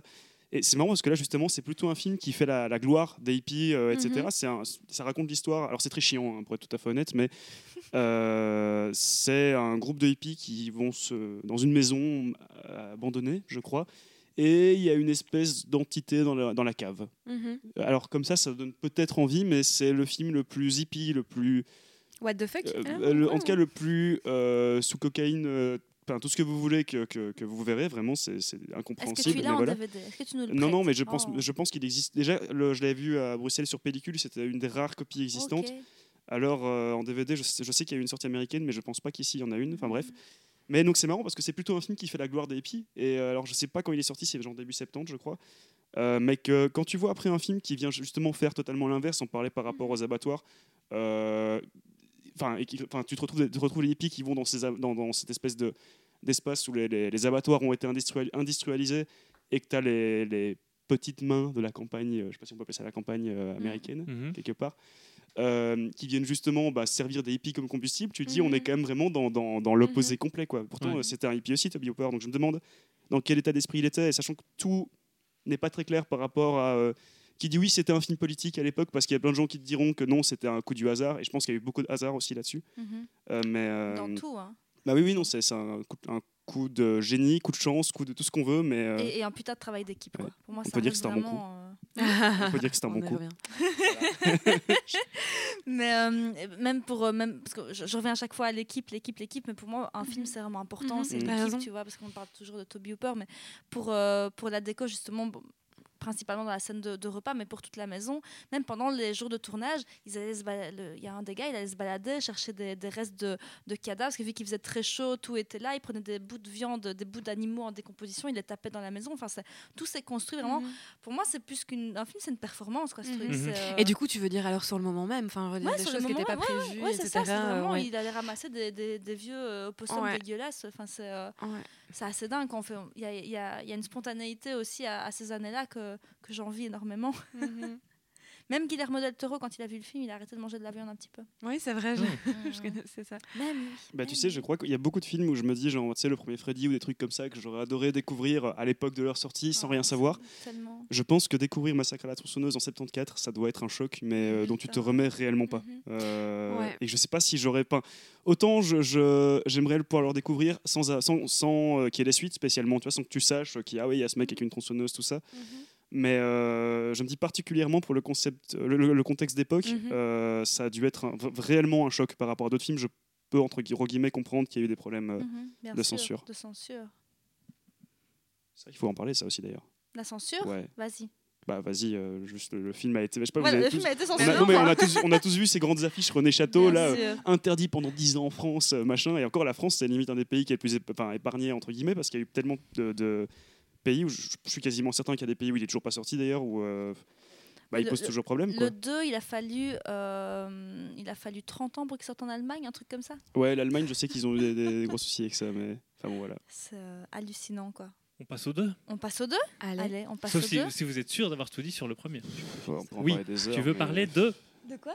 Non, je voulais juste parler du genre en fait euh, du, du On film. va peut-être Justement, parce on qu'en s'est dit fait- qu'on fera un mini point. En fait, c'est important, effectivement. J'allais peut-être y- te, te Ah, lancer sinon, là-dessus euh, euh, en commençant le 2, mais en fait, c'est peut-être bien de, de le faire maintenant. Ce qui est, en fait, ça s'inscrit dans un certain type de film. Oui, voilà. Euh. En fait, euh, ici dans le film, on hésite un petit peu entre deux genres. Donc, il y, a- il y a plusieurs écoles qui, qui en parlent. Déjà, bah, du, du- du genre du slasher. Euh, pourquoi Là, donc, tu peux faire du bruit avec tes chips, hein, c'est un podcast cool. Hein. Quand je parle, bravo. Désolé. Non, donc euh, on peut le rapprocher du genre du slasher. Il y, en a qui Et disent que bien devant le micro. Oui, oui, pardon. Il y en a qui disent que c'est un des précurseurs, notamment du slasher, même si on le ramène plutôt à Black Christmas, qui est un des, un, un des premiers films qui parle de ça. Mais pourquoi? Donc parce qu'il s'agit euh, d'un personnage qui tue euh, des jeunes ou, ou autres, enfin qui tue d'autres personnages à l'arme blanche, donc ici une tronçonneuse. Euh, il y a plein de codes, donc par exemple euh, le fait de, de- qu'il y ait des personnages qui vont, qui vont vouloir coucher ensemble, en tout cas avoir voilà, des, des relations sexuelles. Euh, Qu'est-ce qu'on a d'autre? On a le fait que c'est des, des personnages ben, qui sont plutôt, plutôt jeunes, euh, qu'il y a la final girl, hein, La Finalement, fameuse. la final girl, et ça, elle est là quasiment à chaque fois, enfin, en tout cas dans les quatre ici qu'on a Mhm. vu, il y a toujours une, une final girl. Bah, en en vrai, ce serait peut-être même la première Final Girls avant euh, Jamie Ouais. Lee Curtis. Hein. C'est vrai que c'est 80 Ouais. ans. Oui, oui, tout à fait. oui, Bah oui, oui, oui. tout à fait. Mais euh, il y en- certaines personnes le- le- vont peut-être plus le rapprocher du survival. Euh, pourquoi? Parce que souvent le slasher, c'est une, une, euh, une force qui va arriver dans l'univers des personnages. Bah, typiquement, comme dans Freddy, il Mhm. débarque dans la ville. Euh, Scream, pareil, ça débarque dans la ville. Que là, c'est vraiment les personnages qui vont aller vers la force. Alors, du coup, ben, tu vois que par exemple, comme un film comme Vendredi, euh, Vendredi 13, ben, là, ça ne rentre pas parce que c'est aussi des gens qui vont aller euh, à Crystal Lake. Donc. euh, donc, Oui, ils le font bien. mais voilà, donc il y en a qui hésitent par rapport au slasher et qui le mettent plus sur le survival où des gens doivent en effet survivre dans un environnement, on va dire, assez aride. Mais pour moi, c'est un petit mix des deux, quoi. C'est vrai Ah ouais. Bah, c'est c'est Mais clair. la colline c'est bien vu, hein. Ah, ben oui, mais oui, mais c'est vrai que ça c'est- ressemble vachement à la colline à des yeux hein, sur, euh, sur pas mal de sujets. hein. La famille euh, euh, complètement C'est euh, ça que je disais up. qu'ils euh. étaient un peu moins dégénérés physiquement d'un Mhm. colline des yeux. Tu vois, au final, ils ont l'air un peu sympas. Mais C'est bien vu ce côté survival parce qu'en fait, je pense qu'il y a un truc important euh, à. On va parler un peu de survival là, mais je pense qu'un un des éléments essentiels du survival, c'est que le personnage principal qu'on suit avant tout pour voir la façon dont il va survivre dans un environnement hostile est transformé à la fin de ce processus, Mhm. en fait. Mhm. Euh, voilà, surprendre un des plus célèbres, un de mes films préférés qui est Predator, le Schwarzy Ouais, qui voit à la fin ouais. n'est plus du tout le même, Ouais. en fait. Il est encore plus Euh, beau. Dis-le. Voilà. Eh ben, en, fait, eh ben, en fait, je trouve qu'il y a tout à fait ce traitement-là et qu'on retrouve pas dans beaucoup d'autres slashers, c'est qu'à la fin, la final girl, quand elle est sur sa camionnette, et c'est le dernier plan du film d'ailleurs, elle se met à avoir un, un rire complètement démoniaque où tu as l'impion qu'elle a complètement perdu pied avec la réalité, que c'est plus du tout la même Ouais. personne Ouais. et que ça ne la sera plus jamais. Et je pense que ça, rapprocher ça, peut-être pas au slasher, mais au survival, c'est super, euh, c'est super intéressant de le voir comme ça. est-ce que vous avez remarqué ce truc par rapport à la fin de Massacre à la tronçonneuse, justement, où euh, il y a ce moment donc, où Sally euh, s'échappe de la maison, où il fait euh, vraiment, on est au crépuscule, et en deux minutes, le soleil se lève, et au moment où elle part, où elle s'échappe, bah, c'est le moment justement cette fameuse scène de fin, qui, enfin ce plan de fin avec les Earthface qui, qui danse avec sa tronçonneuse au soleil, le soleil se recouche. C'est- Ah oui, non, en, pas- en deux minutes, la, journée, c'est- et ça, ça t'indique encore une fois que le temps là-bas c'est bah, complètement éparse, il n'y a, plus Mhm. rien en fait. Le- euh, je trouve ce- cette image de fin de Leatherface, tu- il y a tellement de, de choses que tu n'arrives pas à percevoir, mais qu'en même temps, c'est un plan qui te, qui te, qui te casse, qui te casse la D'ailleurs, gueule. puisqu'on en est à spoiler comme des fous, Bah, euh, d'ailleurs la, la- Oh, oui, oui, d'ailleurs la fin est en fait super abrupte, hein, parce que comme tu Mhm. dis, tu vois pas de son, tout ce que Mhm. tu entends c'est la tronçonneuse et tu vois les Leatherface agiter dans tous les Ça sens, et puis ça ça, cut. quoi. Ouais. T'as un écran fini. noir, t'as rien. hein. Mais euh, peut-être dernier point par rapport au film aussi, parce qu'on dit oui, il est très court, que ça se met de manière très abrupte, mais il n'y a pas de, il y a pas de build-up, il n'y a pas vraiment de climax en fait. Mhm. C'est- et ça participe à ce côté très, euh, tiens, prends-toi Ouais. ça dans la gueule et euh, voilà. Tu trouves pas que la scène dure pas? C'est plutôt un climax quand même? Enfin, moi, moi je l'ai vu comme ça. Mais... Oui, il y, a- y quelque chose de ça. Maintenant, un tu vois, même la manière Ouais. dont les personnages se font tuer, tu vois, il, il va pas, il va pas te faire euh, des scènes où on va ah d'où est-ce qu'il va venir ou quoi?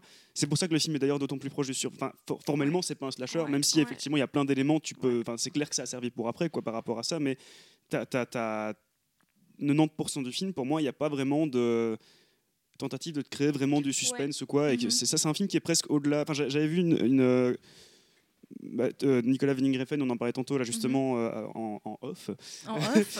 euh, avant qu'il avait introduit le film à, à Cannes en 2015, je crois, bah, avec Toby Hooper qui était venu, et il avait dit c'est un film qui va qui touche au-delà de la réalisation, etc. Il y a quelque chose qu'on pourra jamais définir, qui est Mhm. viscéral, que, a, il a touché un truc. Voilà. Alors, on va passer à Massacre à la tronçonneuse 2, le bien nommé, hein, euh, qui sort en 1986. Alors, Toby Hooper, au départ, euh, devait seulement être producteur, et puis il l'a quand même réalisé. Euh, Kim Henke est toujours au scénario.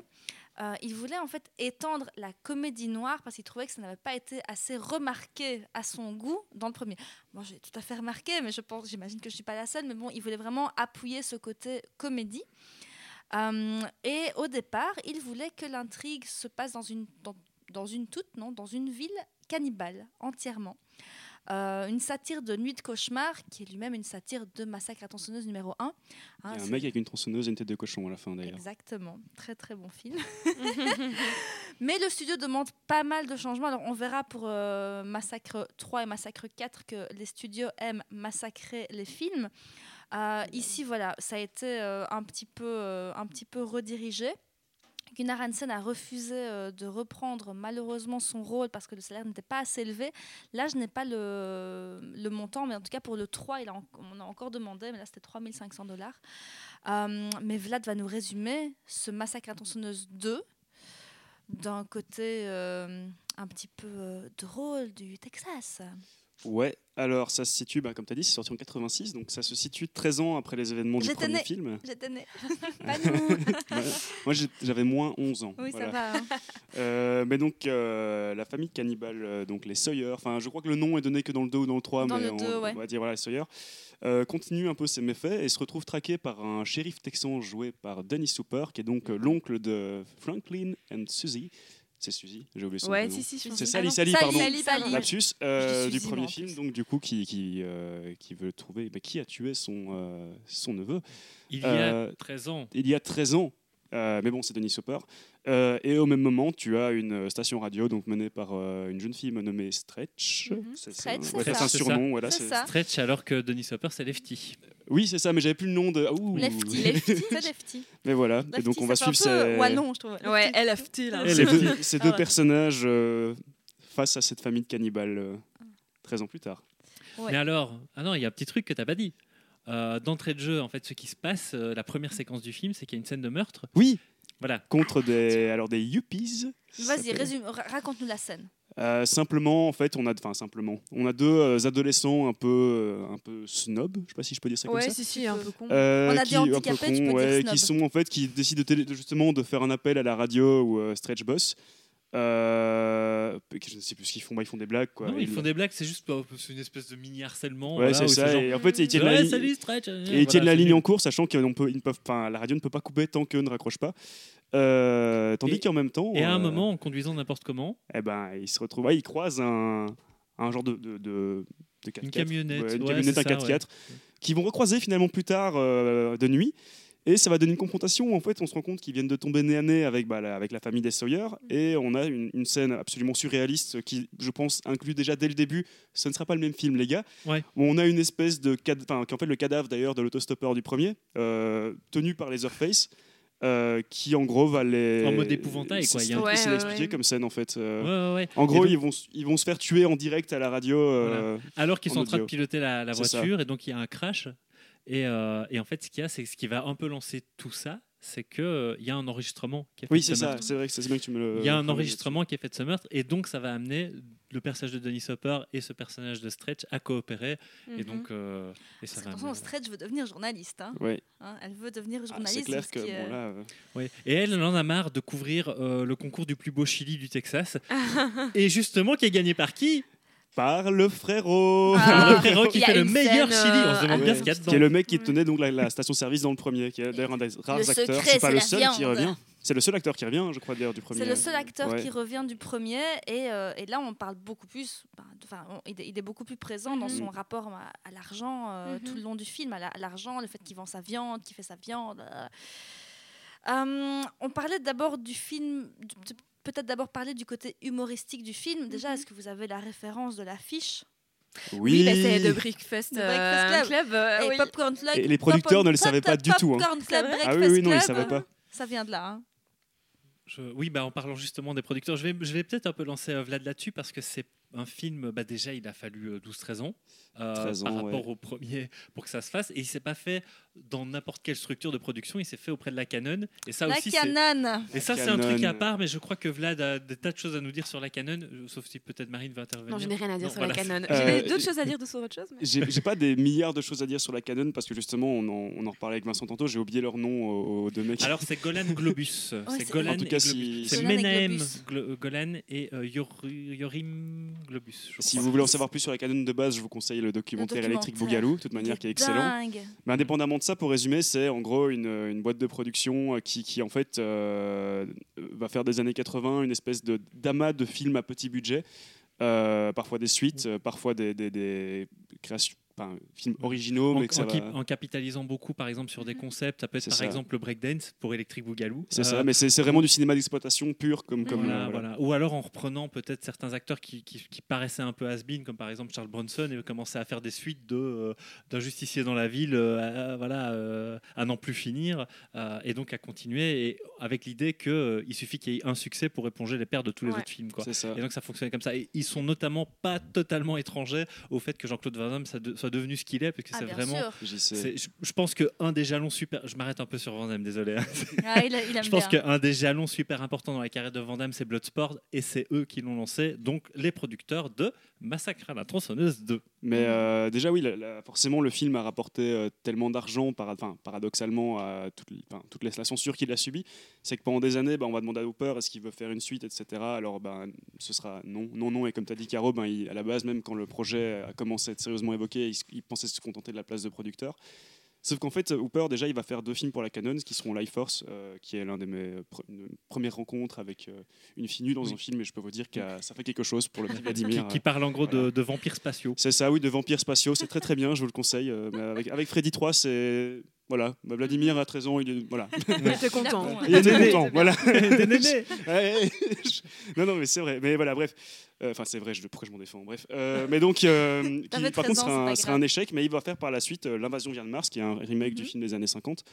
euh, qui euh, est pendant le tournage justement qui sera en 85 si ma mémoire est bonne Euh, oui bah oui parce que justement en fait ils vont commencer à tanner Hooper pour écoute on aimerait bien faire le film pour euh, l'an prochain en- dans un an et donc euh, lui qui ne veut toujours pas être euh, réalisateur va commencer à proposer plusieurs noms dont euh, c'est comment oui Russell Mulcahy qui a fait Ah oui, bien sûr, oui, oui, voilà. oui, oui. Mais Russell Mulcahy qui a fait Highlander. Oui, c'est vrai aussi, bah, qui a d'ailleurs aussi été produit par la Canon, par la justement, Canon, oui. parce que tout se, tout se recoupe.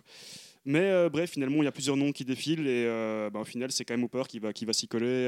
avec, il a moins d'un an pour faire un film, écriture, montage, tournage, montage.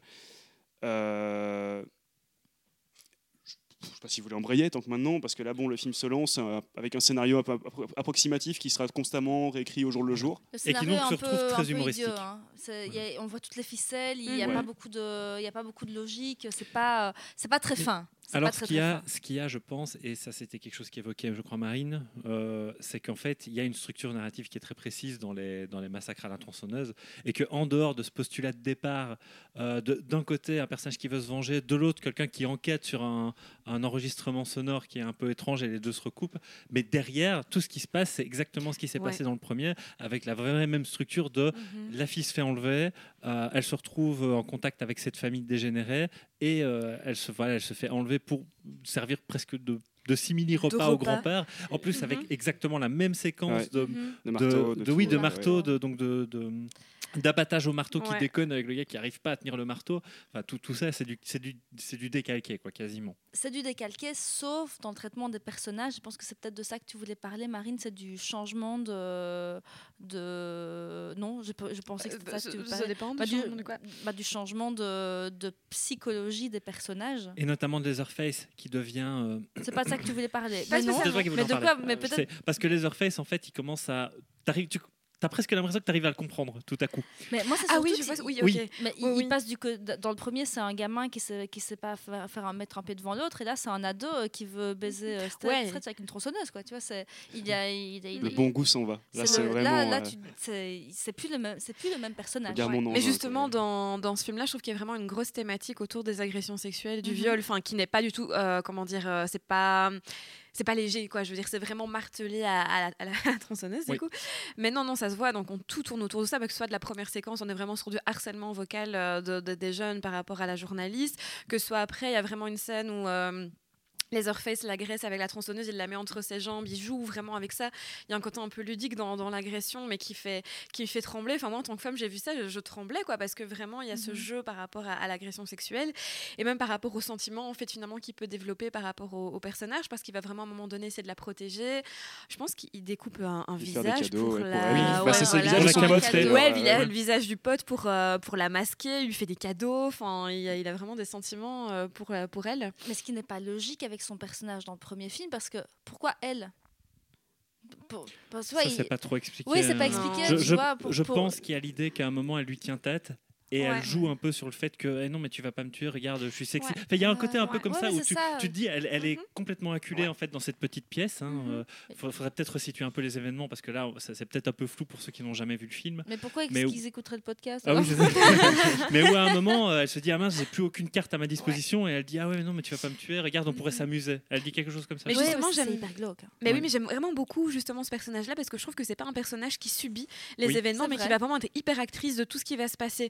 Que ce soit à partir du moment bah, où justement Denis Hooper va venir la trouver pour euh, voilà, il faut qu'on mette ça en place, bah, elle va, euh, elle va aller à fond dedans, quitte à risquer quand même sa vie. Enfin, je veux dire, c'est C'est super elle, qui, c'est elle touchy, qui, va, euh. qui va les suivre et en plus elle se fait agresser. Oui, voilà, non, mais c'est ça, c'est elle qui va les suivre, c'est elle qui va vraiment jouer avec les Orpheus. Il y a vraiment, j'adore leur relation, Oui. quoi. Et elle, ce personnage-là, est super intéressant. Et le truc dingue aussi, euh, c'est comme vous, vous le disiez, c'est qu'elle se fait agresser une première fois par deux des frères.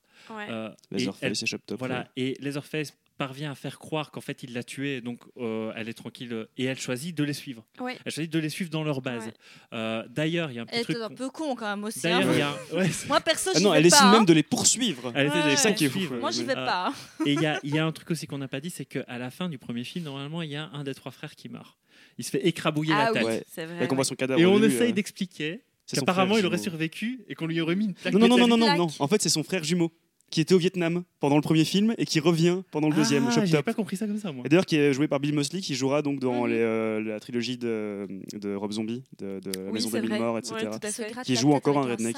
Bah, qui est J'adore quand même un énorme perso. regard, euh, Ah oui. un énorme clin d'œil à Massacre à la tronçonneuse. Ah oui, oui, dire, euh, Rob la Zombie, c'est clair que Rob Massacre à la tronçonneuse euh, 2, il a dû, le- il a dû bien saigner la VHS. Ouais. Quoi, mais, euh, Par contre, je suis totalement d'accord avec ce que tu dis, Marine, par rapport au personnage, en le revoyant encore plus récemment de Stretch, justement. Je trouve qu'elle a une vraie, une vraie force dans le film où tu où tu Mhm. t'attaches à elle, en fait, parce Mhm. qu'elle elle fait constamment face aux événements. Alors, il y a un côté qui devient Ouais, Et en même temps, il n'y a, y a pas y a pas toujours une, de la logique dans ses actions, Non, non, non, mais, mais, au moins elle y va. Quoi. Mais y a- mais en même temps, c'est un film qui est j'en pas de logique pour un logique. bal. C'est- Ouais, Moi, ouais. je trouve que c'est en fait, c'est une trahison complète du premier film, volontaire, Mhm. à tous les niveaux. C'est le film, on, on- le premier film, on faisait croire qu'il était gore. En fait, il l'est pas. Le deuxième, il est très très gore avec Tom Mhm. Savini qui vient faire Mhm. les effets, donc ça a quand même de la gueule. Mais que à tous les niveaux, c'est trahison complète et totale, mais tellement assumé. Je trouve que ça en fait un film bis, mais gigantesque, quoi. Ah, mais il est- gigantesque. il est très chouette. hein, Vraiment, il est très très chouette, mais c'est vrai que tu pourrais mettre d'autres personnages que dans le 1 en fait parce que même, même le rapport Mhm. de, de la famille bah, dans le premier film c'est vraiment des mecs super isolés tout ça là le, le frère euh, qui va au concours de Chili euh, qui est vraiment Oui, dans la oui, ville il parle avec les gens il est sympa machin c'est complètement euh, à l'opposé du premier Qu'est-ce que ça fout là bah, ouais, ça fait des jolies images, hein, c'est assez sympa. Leatherface, il a plus du tout peur de ses frères. Dans le premier, il, est, il a Mhm. peur d'eux, il est, il est un peu soumis, etc. Là, rien à foutre, il y Mhm. va. Enfin, je veux dire, il y a, c'est pas, un- c'est pas un mauvais film, mais pour moi, c'est un mauvais, mauvais massacre. à Ah, c'est un très mauvais massacre à tronçonneuse en soi. Mais c'est pas un mauvais film. C'est pas un mauvais film. C'est, euh, Puis visuellement, il est quand même. euh, Bon, j'avoue que j'adore, j'adore Denis Hopper, très très fan de Blue Velvet. Je- Par Mhm. contre, dans le rôle de Lefty, il est quand même Alors, un peu vous- catastrophique. Mais je hein. voulais en reparler parce que je- il y, a- il y a eu des, des parties de la carrière de Denis Hopper où je pense que lui-même savait pas trop ce qu'il faisait. Ah, là, on Je pense qu'il y a eu des moments où il était plus en prise de drogue que d'autres aussi. Euh, et je me demande si, si cette j'adore. partie-là, il n'était pas un peu perché parce qu'il a vraiment. Il ne il fait est- que gueuler. Oui, Ouais. il est vraiment. Il- a des positionnements bizarres dans ce film. Et puis Ouais. surtout, je trouve que son, son personnage, il est, euh, il est pas très utile en fait. C'est ça. Il est, il- on pourrait s'en passer. À Ouais, chaque fois qu'il, apparaît, on sort de l'ambiance. Oui. Dès qu'il apparaît, t'es là, oh, Quand il est là tout seul, en train de gueuler le- Ah ouais, et, de scier des poutres, Oui. je me dis mais qu'est-ce que ça fout là? Pour moi, c'est le j'ai- bouffon du film. J'ai Mais- un pote à qui j'ai j'ai dit que j'ai raconté à un pote que j'étais en train de voir le film et il m'a dit ah oui donc Denis Hooper en roue libre pendant une heure et demie avec une, une, une, une tronçonneuse. Je dis oui Ouais. c'est vraiment Mais ça en vous fait. voyez, il c'est- est en roue libre. Cette scène, justement, il va acheter dans le magasin de tronçonneuse, à mon avis, qui est une- un clin d'œil justement aux origines du premier film, et qui il la sort dehors, et il commence à, à taper sur le tronc d'arbre, et le, le mar- le marchand, le marchand de tronçonneuse, euh, voilà, je sais pas comment on appelle, vraiment, qui sort, qui et qui le regarde en riant, il fait ah l'Amérique, enfin je sais pas ce qu'il dit, mais Ouais, tu vois, il était ouais. genre là, mais c'est qu'est-ce qu'il fout là sur l'arbre quoi. Moi déjà, j'adore le concept de le gros tronc d'arbre qui est devant le magasin de Mhm. tronçonneuse pour que tu puisses tu- ta tronçonneuse et tu vois les traces. Ouais. Mais c'est un peu un Tex. Moi, je trouve que ça fait un, un peu penser à un Tex Avery. J'ai noté ça, Tex Avery pour Ouais, psychopathe. Ouais. Tu vois Oui, c'est vrai. Mais oui. Mais c'est vrai que, le- mais surtout le personnage de Dennis Hopper. Il est, il est particulièrement euh, rigolo. En, fait, on, dirait qu'à chaque fois qu'il y a une scène un peu gore, il est là. Et Coucou, je suis là. C'est quand même marrant qu'on le prenne dans un film de, red, enfin, de, de, de redneck, entre guillemets, euh, quand, tu, quand tu sais qu'il a, qu'il a quand même fait Easy Rider à la base. Oui, quand c'est même, euh, vrai. au moins un film que j'aime pas du tout, mais qui est quand même le, le- le film euh, hippie par excellence. Tu te dis, bah, c'est Mhm. quand même, finalement, ça se. Il y, a une- il y a une logique dans le, dans le Mhm. fait de l'avoir pris, même si bon. euh, je pense que tout le monde sait qu'il avait dit, euh, sur, enfin, qui voulait l'entendre, que oui, c'était sa pire expérience de tournage, machin. Après, il paraît qu'il en avait vraiment rien à foutre d'être là. Que... C'est Voilà. Denis Hopper. Mais on a Denis Hopper. Aucun lien de parenté avec Toby Hooper, d'ailleurs. Ah, d'accord, c'est vrai que je allais poser la question. C'est pas son fils. C'est euh. Hopper et Non. Hooper. Ouais. Ok. Marine, tu avais encore un point que tu voulais aborder par rapport à, à Massacre à tronçonneuse 2 Euh, non, pas spécialement. pas je pense que j'ai tout dit, non. Qu'on ne- qu'on ne passe- qu'on ne sait pas de passer à la suite avant Non, et, et te, te slasher ou te tronçonner la parole. Peut-être petit Ouais. point sur la, le la fin du 2, je trouve. Oui, euh, alors il y ouais, a- ça, je voulais aussi y revenir. hein, c'est le fait que, mais ça, en fait, c'est juste pour faire écho à ce que disait Marine, c'est qu'il y a vraiment euh, l'idée que que pour la première fois, enfin c'est pas ce qui arrive dans le premier en tout cas, Mhm. c'est qu'il y a vraiment une, une- un empowerment Mhm. euh, du personnage à la fin qui euh, se contente pas de fuir. Il y a un duel Ouais, et ouais, euh, elle, euh. Elle envoie valser euh, le, le dernier frère qui justement là pour le Mhm. coup n'est même pas Leatherface. Et ça aussi Mhm. c'est un peu étrange. Hein. T'as Ah l'impression oui, que Leatherface meurt d'ailleurs dans celui-là aussi. hein. Leatherface Ouais, meurt ouais. et, euh, et euh, c'est le C'est c'est ça que dernier. tu voulais parler? Et c'est le, le Entre frère qui revient du Vietnam avec euh, sa plaque métallique sur le crâne, J'adore ce qui, personnage. qui, qui gratte avec un cintre. Avec c'est son vraiment- cintre Ah, c'est c'est horrible. Il y a vraiment un truc super chelou bah, qui, qui, qui se retrouve à être le dernier à, à- à la poursuivre. Et, euh, et, et ça aussi, c'est quelque chose d'étrange parce qu'il la poursuit même pas avec une tronçonneuse à la fin. Moi, non, non, et d'ailleurs il l'attend bien, Ouais. bien le temps qu'elle prenne la tronçonneuse qui est sur Ouais, le cadavre de la grand-mère, euh, qui ne ressemble pas à celle du, film d'avant, mais je crois qu'à ce niveau-là on n'est plus à ça près. Mais... et cette image là où elle est justement en train de danser, là, où même d'ailleurs il y a une espèce de.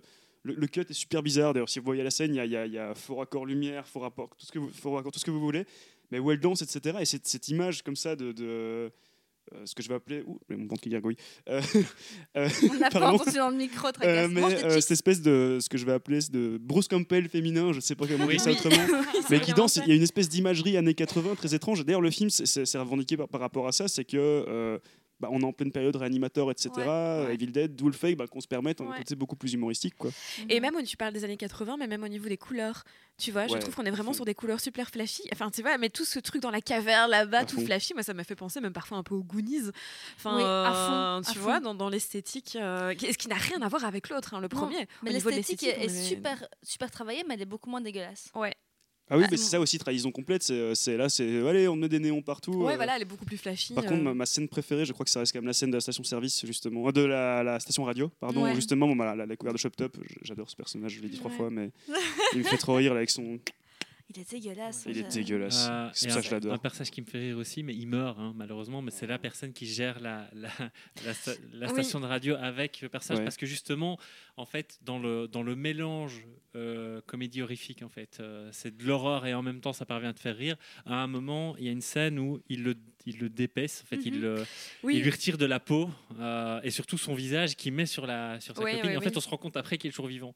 Donc il parvient à, voilà, il parvient en fait à, à- à- à se réanimer et puis il se rend compte qu'en fait on lui a pris son visage et puis je trouve qu'il y a vraiment un, un Et traitement. là, c'est Nicolas Cage. oui, mais oui, mais c'est ça. Mais il y a un traitement de l'acteur à ce moment-là qui prend qui prend les choses avec un peu de un peu de légèreté, ce genre de choses. Et je Mhm. trouve qu'il y, a qu'il y a quelque chose d'humoristique qui arrive à ce moment-là, alors que t'es face à un personnage qui n'a plus de peau. Ouais. T'es bah, censé dire- quoi. Oui, t'es censé te dire bon Dieu, quoi. Et exactement, il y a peut-être ce côté-là aussi. quoi. À mon avis, il y a quand même des gens pas trop, film- pas trop fans de films d'horreur qui, n- qui ne trouvent pas ça drôle, tu vois. Mais Ouais, bien sûr, mais on mais est, en on est un cas, peu pour bizarre nous, ça aussi. nous. fonctionne, ouais. Ça. Pour nous, ça fonctionne fort bien. Est-ce qu'on passerait à Leatherface, Massacre à la tronçonneuse 3 Alors Massacre à la Ouais. tronçonneuse 3, bah là, euh, contrairement en fait à ce, voilà, à ce, à ce deuxième volet, bah, on n'est pas censé attendre 3 ans, puisque je crois qu'il sort 4 ans après.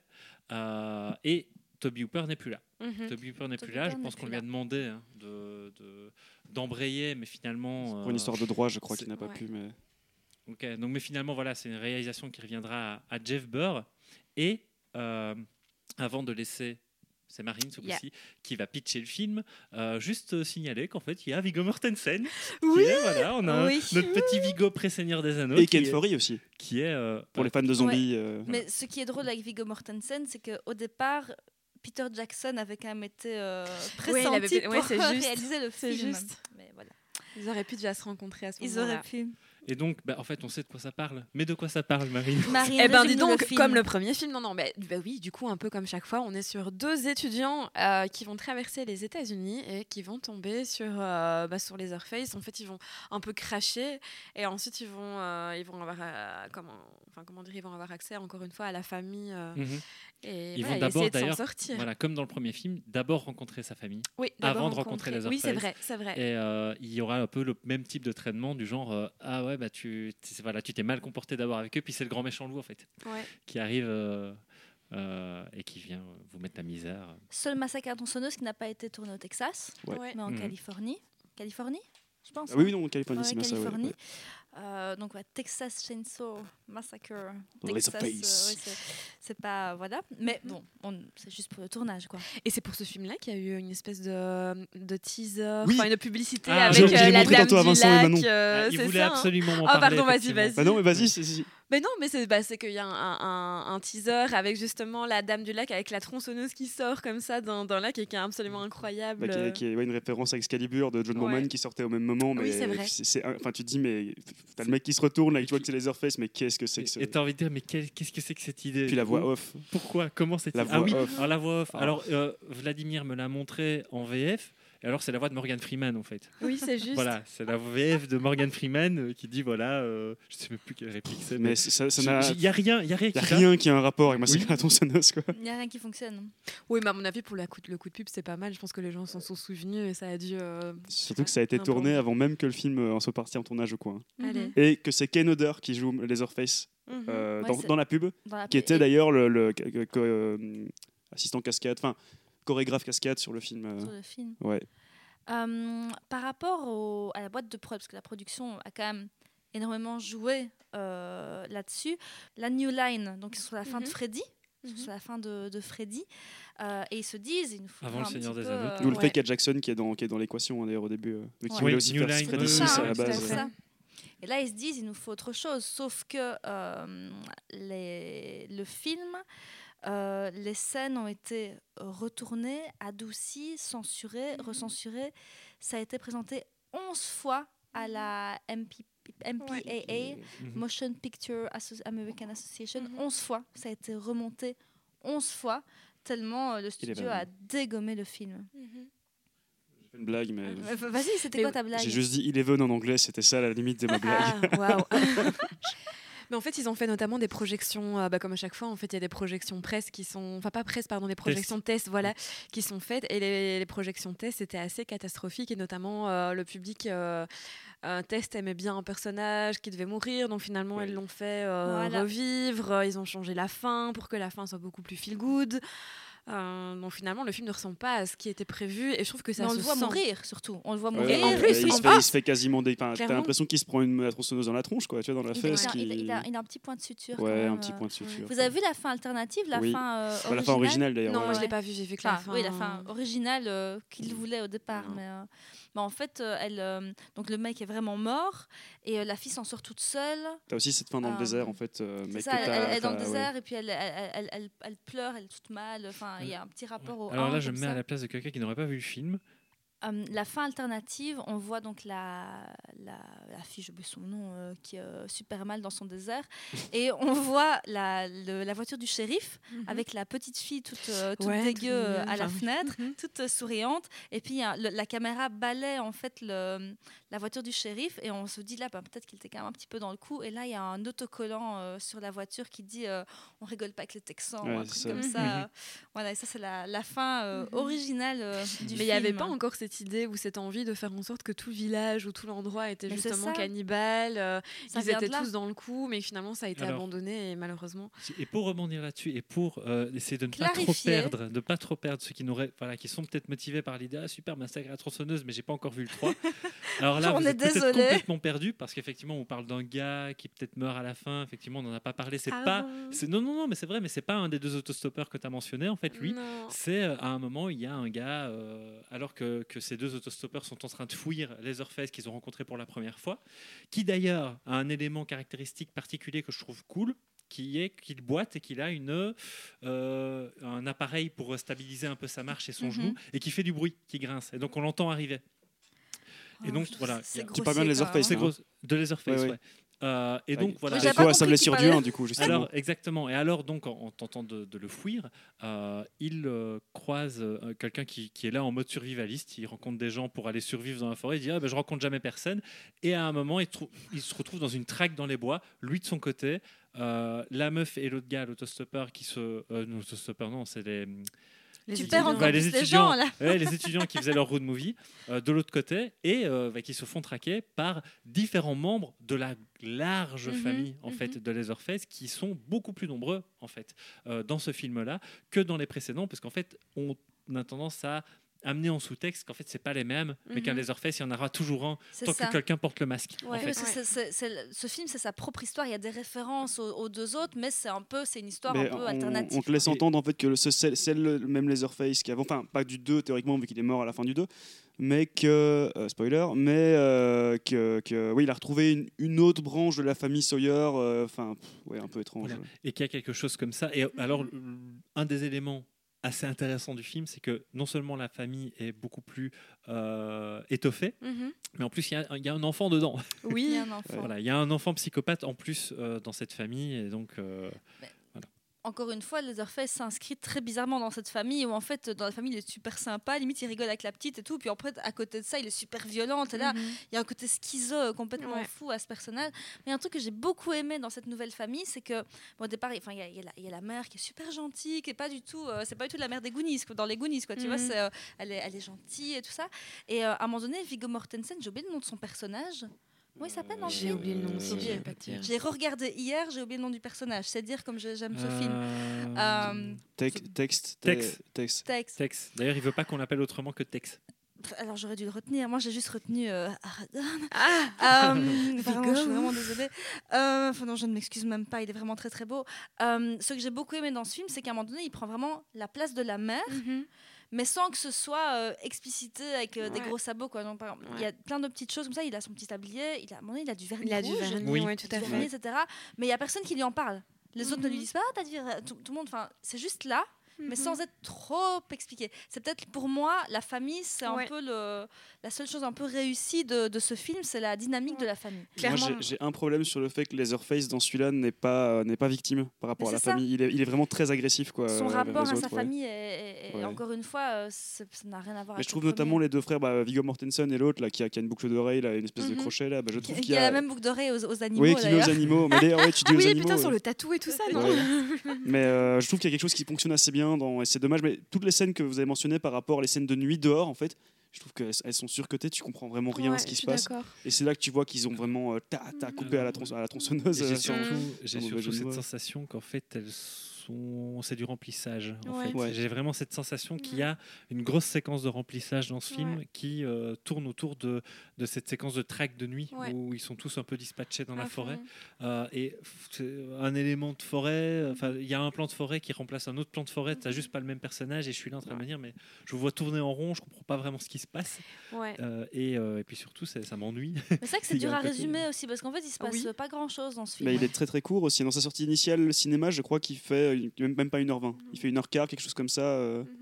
Et je trouve que le film est très verbeux, en fait. Tu vois, il parle euh, toutes les scènes vraiment dans la forêt où ils sont en train de discuter, mais ça n'a- pff, ça ça n'apporte rien, ça fait pas avancer le récit. Enfin, moi, je me suis vraiment emmerdée. Euh, Il y a juste les scènes, les scènes de famille, parce que la famille Ouais. est super flamboyante, ben, grâce à, à notamment Viggo Mortensen, on t'en parlait, mais la mère, les frères, ils sont tous super chouettes. Et quand tu te retrouves là-dedans, euh, euh, enfin, c'est vraiment les seuls moments intéressants, mais qui ne durent pas tellement longtemps Non, ça ne ça. dure quoi, pas c'est très très longtemps, hein. restreint. Et alors, il y a quand même un truc à dire, c'est que le père, le fameux patriarche qui à chaque fois se- ne se réveille que pour sucer du sang. Euh, ben en fait, euh, cette fois-ci, à chaque nouveau film, il est de plus en plus décrépit. Ouais. Alors que là, on t'explique que c'est des années après que c'est pas censé être les mêmes personnes, mais pourtant, t'as l'impression que c'est le même. Ils en, ont un, a chaque- ils en ont un dans chaque maison. Ils en ont un dans chaque maison et que ça- euh, une famille texane euh, Ouais. cannibale ne peut fonctionner qu'avec un Mais je pense vieux que c'est très culturel, tu vois. Mon Voilà, avis, vraiment, euh, il y a quelque D'avoir chose, c'est un vieux, rite de passage, tu vois. Avant de mourir, ils doivent aussi sauter du sang. Je sais pas. vous n'avez pas un vieux en chaise roulante euh, gris chez vous euh, Sucer du sang. Pourquoi vous, vous Je capturez pas des gens mon grand-père s'il veut sucer Vous du filez sang, pas je bouffer à votre grand-père, vous Et, alors, il y a un truc aussi un peu particulier avec ce film. Je vais peut-être directement euh, aborder ce sujet-là. hein. Enfin, voilà, vous me pardonnerez. Mais la fin du film, je trouve, on change de registre. Ouais. Il y a vraiment Mm. quelque chose qui se passe dans ce film, c'est que je sais pas pourquoi. Enfin, moi, je l'ai découvert en fait. C'est un truc que j'ai pas précisé, c'est que j'ai découvert il y a longtemps, comme je le disais, le premier massacre à la tronçonneuse, mais les suites, je les ai regardées pour ce podcast. Ah je les ai ouais découvertes pour la première fois pour ce podcast. Et quand j'ai vu euh, Massacre à la tronçonneuse 3, euh, les 15 dernières minutes, je me suis dit, je suis dans un actionneur en fait. Ouais. Je suis Ouais. dans un actionneur vraiment. Avec a, la, la tronçonneuse en or, là, ou je sais pas quoi. Euh, alors il y a ça, donc déjà on lui fait une tronçonneuse gravée, où j'ai vraiment l'impression d'avoir un bad guy avec ses flingues euh, plaqués or, quoi, tu Ouais, vois. ouais, Et Je suis en train de me dire ah oui d'accord, on est on est euh, on est à ce niveau-là. Euh, et puis surtout il y a une séquence où il y a le, le héros bis, qui n'est pas la final girl, mais qui est le personnage qu'on a voulu faire survivre à la fin, hein, comme on disait, euh, qui se bat contre le personnage de Viggo Mortensen. Mhm. Et Il y a, il y a un duel comme ça, et qui Mhm. fait vraiment euh, duel au soleil, enfin là c'est en pleine nuit, mais euh, Mhm. où, où c'est une, c'est une séquence où ils se battent et où je suis là, mais ça n'a plus rien à voir avec Ouais. de l'horreur. J'ai pas l'impression qu'il Et, est et traqué. ça n'a plus rien à voir avec de l'humour non plus. Oui. Ouais. Je pense, euh, c'est pour ça, à mon avis aussi, que je l'ai pas trop aimé, c'est que vraiment le côté horrifique et le côté slash, enfin pseudo slasher, euh, survival, etc. qu'on avait dans les autres, même dans le 2 finalement quand même un petit peu, bah là on abandonne et pff, voilà, c'est moins intéressant. C'est pas Moi, très intéressant. les, les 30 premières minutes sont pas trop mal, même si elles sont. bah, le film est, est super référentiel au premier, que ce soit pour le tatou, pour plein plein de scènes. Mais euh, Attends, même le, mec, le mec dans la dans la dans la euh, station-service qui les prend en photo là à un moment, ou, euh, qui, qui a ce petit clin d'œil à psychose, etc. Mais je trouve les 30 premières minutes, même si très classiques, euh, fonctionnent assez bien dans, le genre du redneck movies, euh, jusqu'à ce qu'ils arrivent de nuit. Mais j'ai un vrai. bah, autant j'adore voir Ken Fury, euh, qui est donc un des acteurs principaux du zombie de Romero, pour ceux qui se situent. Mais je suis très content de le voir. Mais effectivement, cette scène-là, alors c'est c'est- cette scène où il le ramène à la fin dans la version cinéma.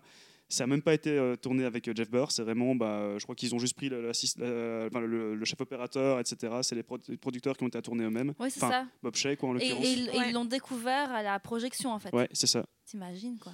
Mais euh, ouais, ouais. D'ailleurs, ce qui est très drôle, c'est qu'à la base, pourtant, Bob Shea avait vraiment vendu le truc parce qu'ils espéraient en faire presque un remplaçant à Freddy, vu qu'ils arrivaient sur la fin, en fait. Et Mhm. arriver sur ce truc où, ok, bah, on va faire un film, justement, c'était volontairement extrêmement gore, euh, Mhm. tout ce que tu veux. Si ce n'est que, bah, à un moment, il se rend compte qu'il va, il risque d'y avoir des problèmes de censure, et en fait, il y a, il y a pas mal d'histoires qui parleraient presque d'un autosabotage, en fait, par rapport à ça, où tu, tu le- tu le sens à la fin à quel point c'est c'est euh, c'est- c'est illisible, quoi. Et l'image est moche. Ouais. L'image est dégueulasse. Mhm. Sur la vois fin, rien. on- Tu vois pas grand chose aussi. C'est même la- la Alors fin, moi, la- moi, la- j'ai tendance à trouver que les scènes de nuit, oui, mais maintenant, ce qui se passe dans la maison, je, moi j'accroche. hein. Oui, la- mais la maison, en même temps, ils n'ont rien inventé, tu vois, mais c'est Mhm. quand même un sou. euh, Enfin, c'est Mhm. c'est moins bien fait, mais je trouve que, par exemple, justement, la, la fin qu'ils ont retourné après avec le mec, ah, je suis vivant et tout, mais c'est tellement laid. Mhm. C'est gris, terne, ça ressemble à rien. Mhm. C'est triste.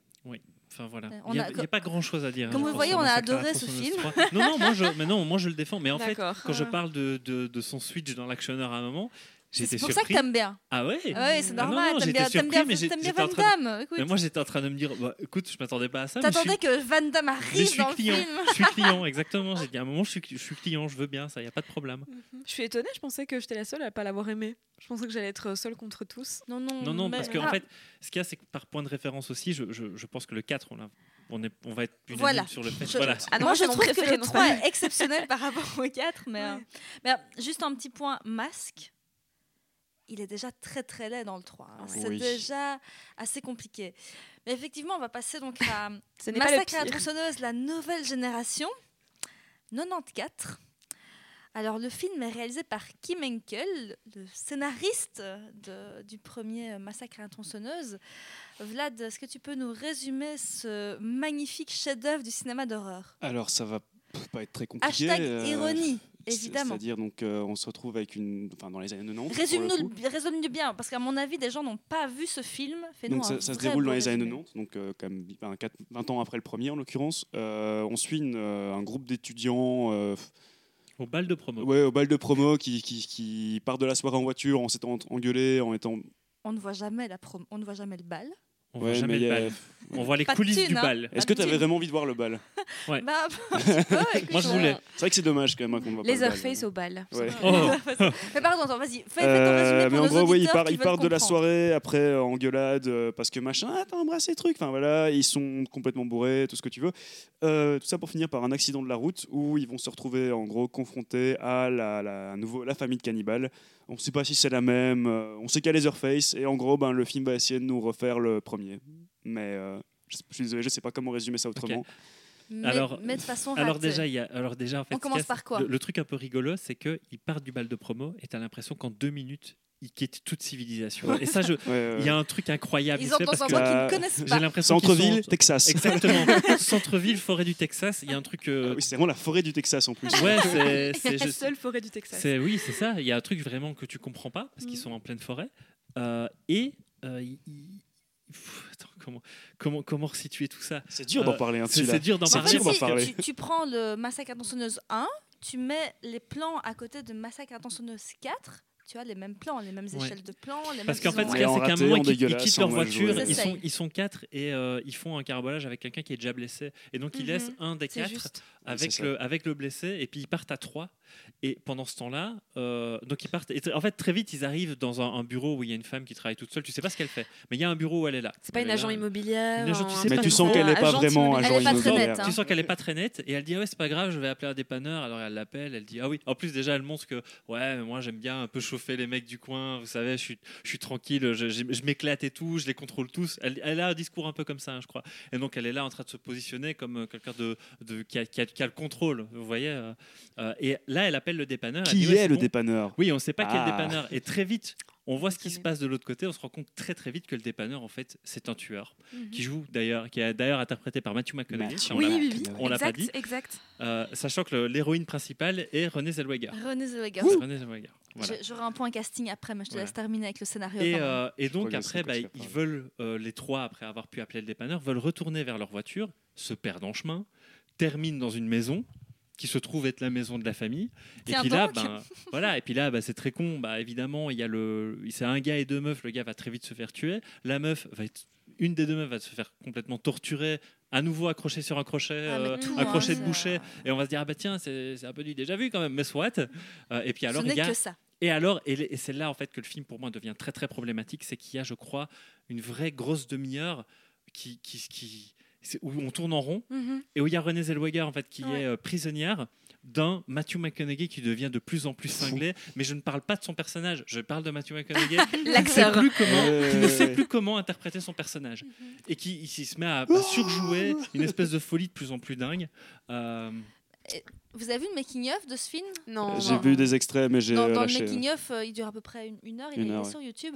On voit vraiment qu'ils ont l'air de se faire chier et qui sont complètement à côté de la plaque quoi. et Kim Henkel il a l'impression d'avoir fait le meilleur film Ouais. euh, du monde que oui Mhm. c'est encore meilleur que le premier mon scénario est exceptionnel alors tu te dis alors soit il a un melon énorme soit il a il- en fait on ne comprend pas le film comme lui a voulu le faire quoi. il y a vraiment un côté euh, Et alors, je, je- juste, je vais préciser un dernier truc, c'est qu'il y a vraiment quelque chose de nouveau dans ce film, dans le scénar, c'est qu'il y a l'idée qu'en fait, Matthew McConaughey, c'est pas juste un redneck du Texas, c'est que c'est quelqu'un qui fait partie d'une organisation.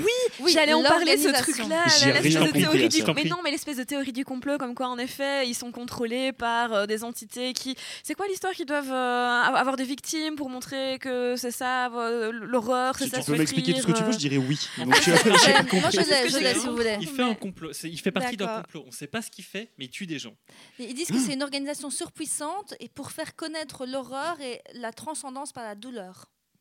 Je crois. Ah C'est un voilà, peu un peu comme Martyr, c'est pour Oui, ça que j'ai. j'ai pensé à Mais j'avais, j'ai ça, noté dans mes sûr, notes, hein, euh, je bien pense que, euh, que, que- c'est qui encore le réalisateur de Euh, Martyr Pascal Logier. Voilà, que Pascal Auger s'est beaucoup inspiré de, de Massacre à la sonneuse 4, beaucoup. On Mais sent. c'est mais en fait, en Mais fait, il l'a quand- souvent dit c'est le meilleur film. non, je peux- Mais quand Darla parle de, de ça, t'es en train de te dire ouais, elle délire totalement. Et puis t'as quelqu'un qui sonne à la porte, salut. Là, Oui, qui vient en costume avec un chauffeur complètement taciturne euh, et qui dit euh, non mais qu'est-ce que tu es en train de me faire là? Tu fais n'importe quoi, tu l'es. Donc fais expérimenter la vraie horreur. Euh, et en fait, il y a aussi quelque chose que je n'arrive pas à comprendre avec ce personnage, c'est pourquoi il devient si sympathique à la fin. Parce qu'en fait, la fin, la, Lequel? fa- la final le, girl, oui, le, le- le gars dans sa, dans sa limousine. le gars dans sa limousine, Ah ouais. La fin, la final girl, elle réussit à s'enfuir grâce à lui. Oui. Et le mec, il lit le Figaro. Oui, c'est Il est français, hein, c'est en français. Ah voilà, c'est un Français. Un Il lit le. Figaro et il dit oh non, mais ça va en fait, euh, je vais pas te faire de mal. Non, vous voulez que je vous dépose où? À la police? Ou à l'hôpital. ou à l'hôpital Et- Hôpital où elle croise Sally, Euh, poussé par euh, vieille et Franklin. cinglée, euh, qui est censée être morte dans le 2. Et elle est même pas créditée, je pense. Oui, d'ailleurs, c'est la, c'est la vraie actrice euh, qui C'est la vraie actrice qui c'est- jouait Marilyn Sally. Burns, ça, Marilyn. euh.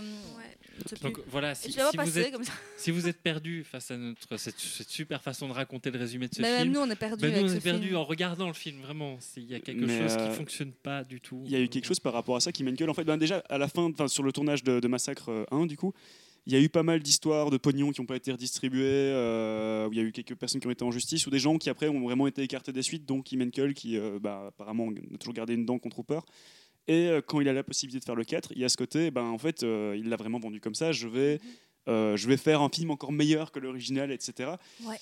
Mais que c'est vraiment parce que le gars a vraiment une très très longue Mhm. euh, traversée du désert mais ça moi le film il me met dans une espèce de malaise mais j'arrive pas à l'expliquer genre je suis pas bien quand je le peine, regarde mais il y a des images vraiment je trouve que c'est tellement je sais je pas bah, on dirait un porno quoi C'est vrai. ouais mais vraiment on dirait un porno quoi vraiment euh, Même la, fa- la famille, ils sont, ils sont dégueulasses, mais ils sont pas dégueulasses parce qu'ils Ils sont, sont isolés. propres Ils sont dégueulasses parce qu'ils bouffent de la pizza. ouais. Ah oui oui il bouffe ouais. de la pizza Ouais, ouais. c'est vrai ça T'es pas censé Ouais. être cannibale, mec. Enfin, je sais pas. Évidemment. il bouffe des pizzas. bah, Mhm. dans, dans un régime, il faut manger un peu de tout. Moi, j'imagine que les cannibales mangent de temps Ils en sont temps. un petit omnivores, tu pizza, vois. tu vois, donc, mais euh, c'est un truc qui, qui, qui choque, quoi. Ils sont, Moi, ce qui me pose aussi problème, c'est que justement ce côté un peu propre. Ouais.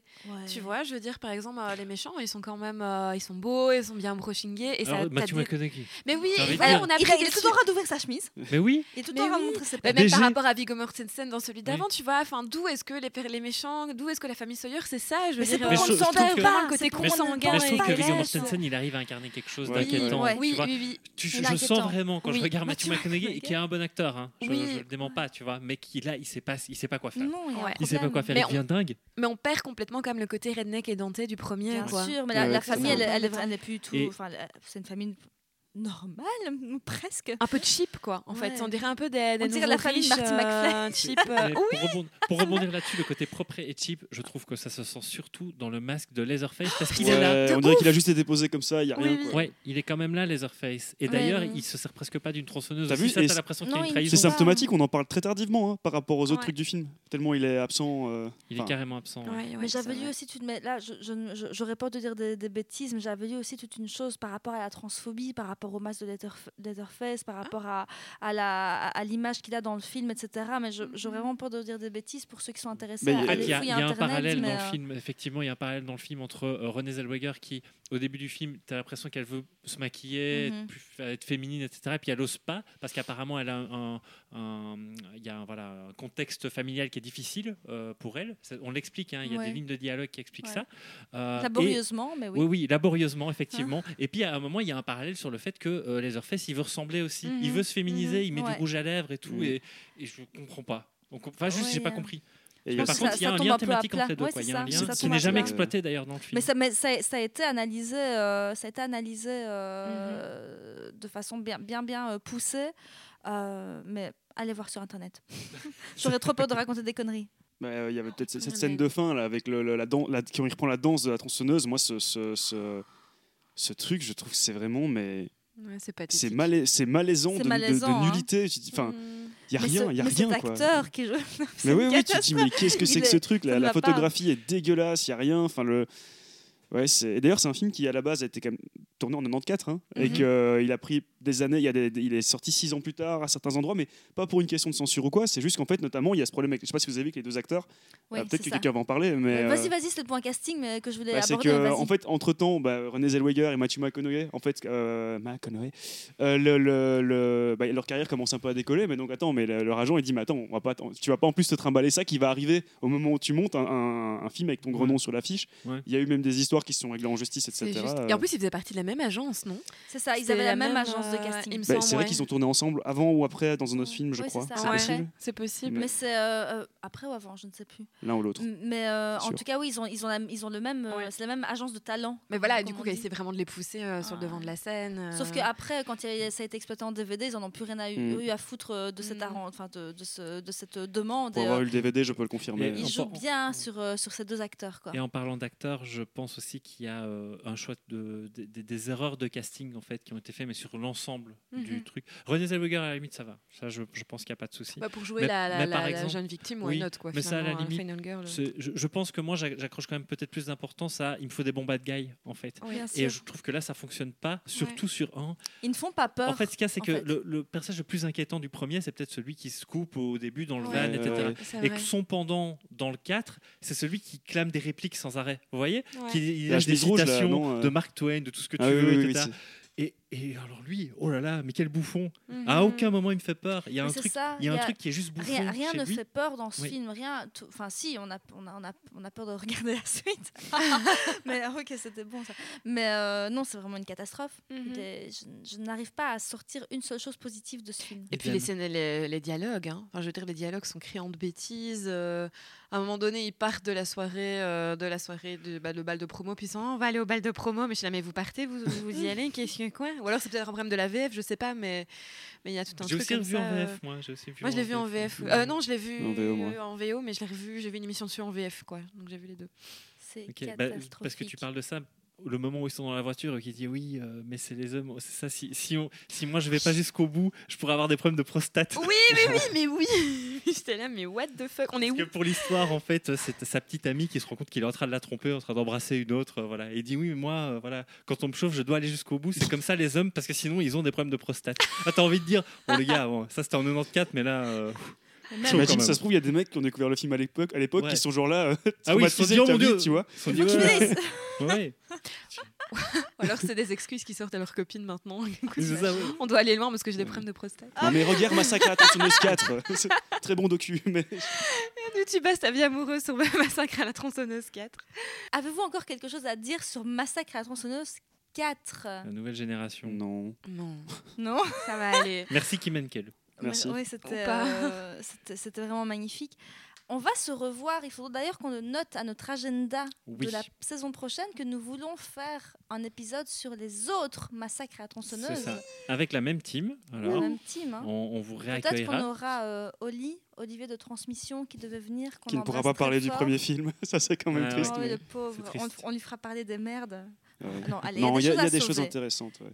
Et moi, j'ai beaucoup de mal avec euh, celui avec Jessica Biel. Ah, moi j'aime encore bien. Ouais, t-shirt blanc transparent tout le temps. Déjà, ça, ça On relance me- deux heures? Non, mais non, on va pas, commencer maintenant. Mais merci beaucoup. Merci pour euh, votre euh, présence.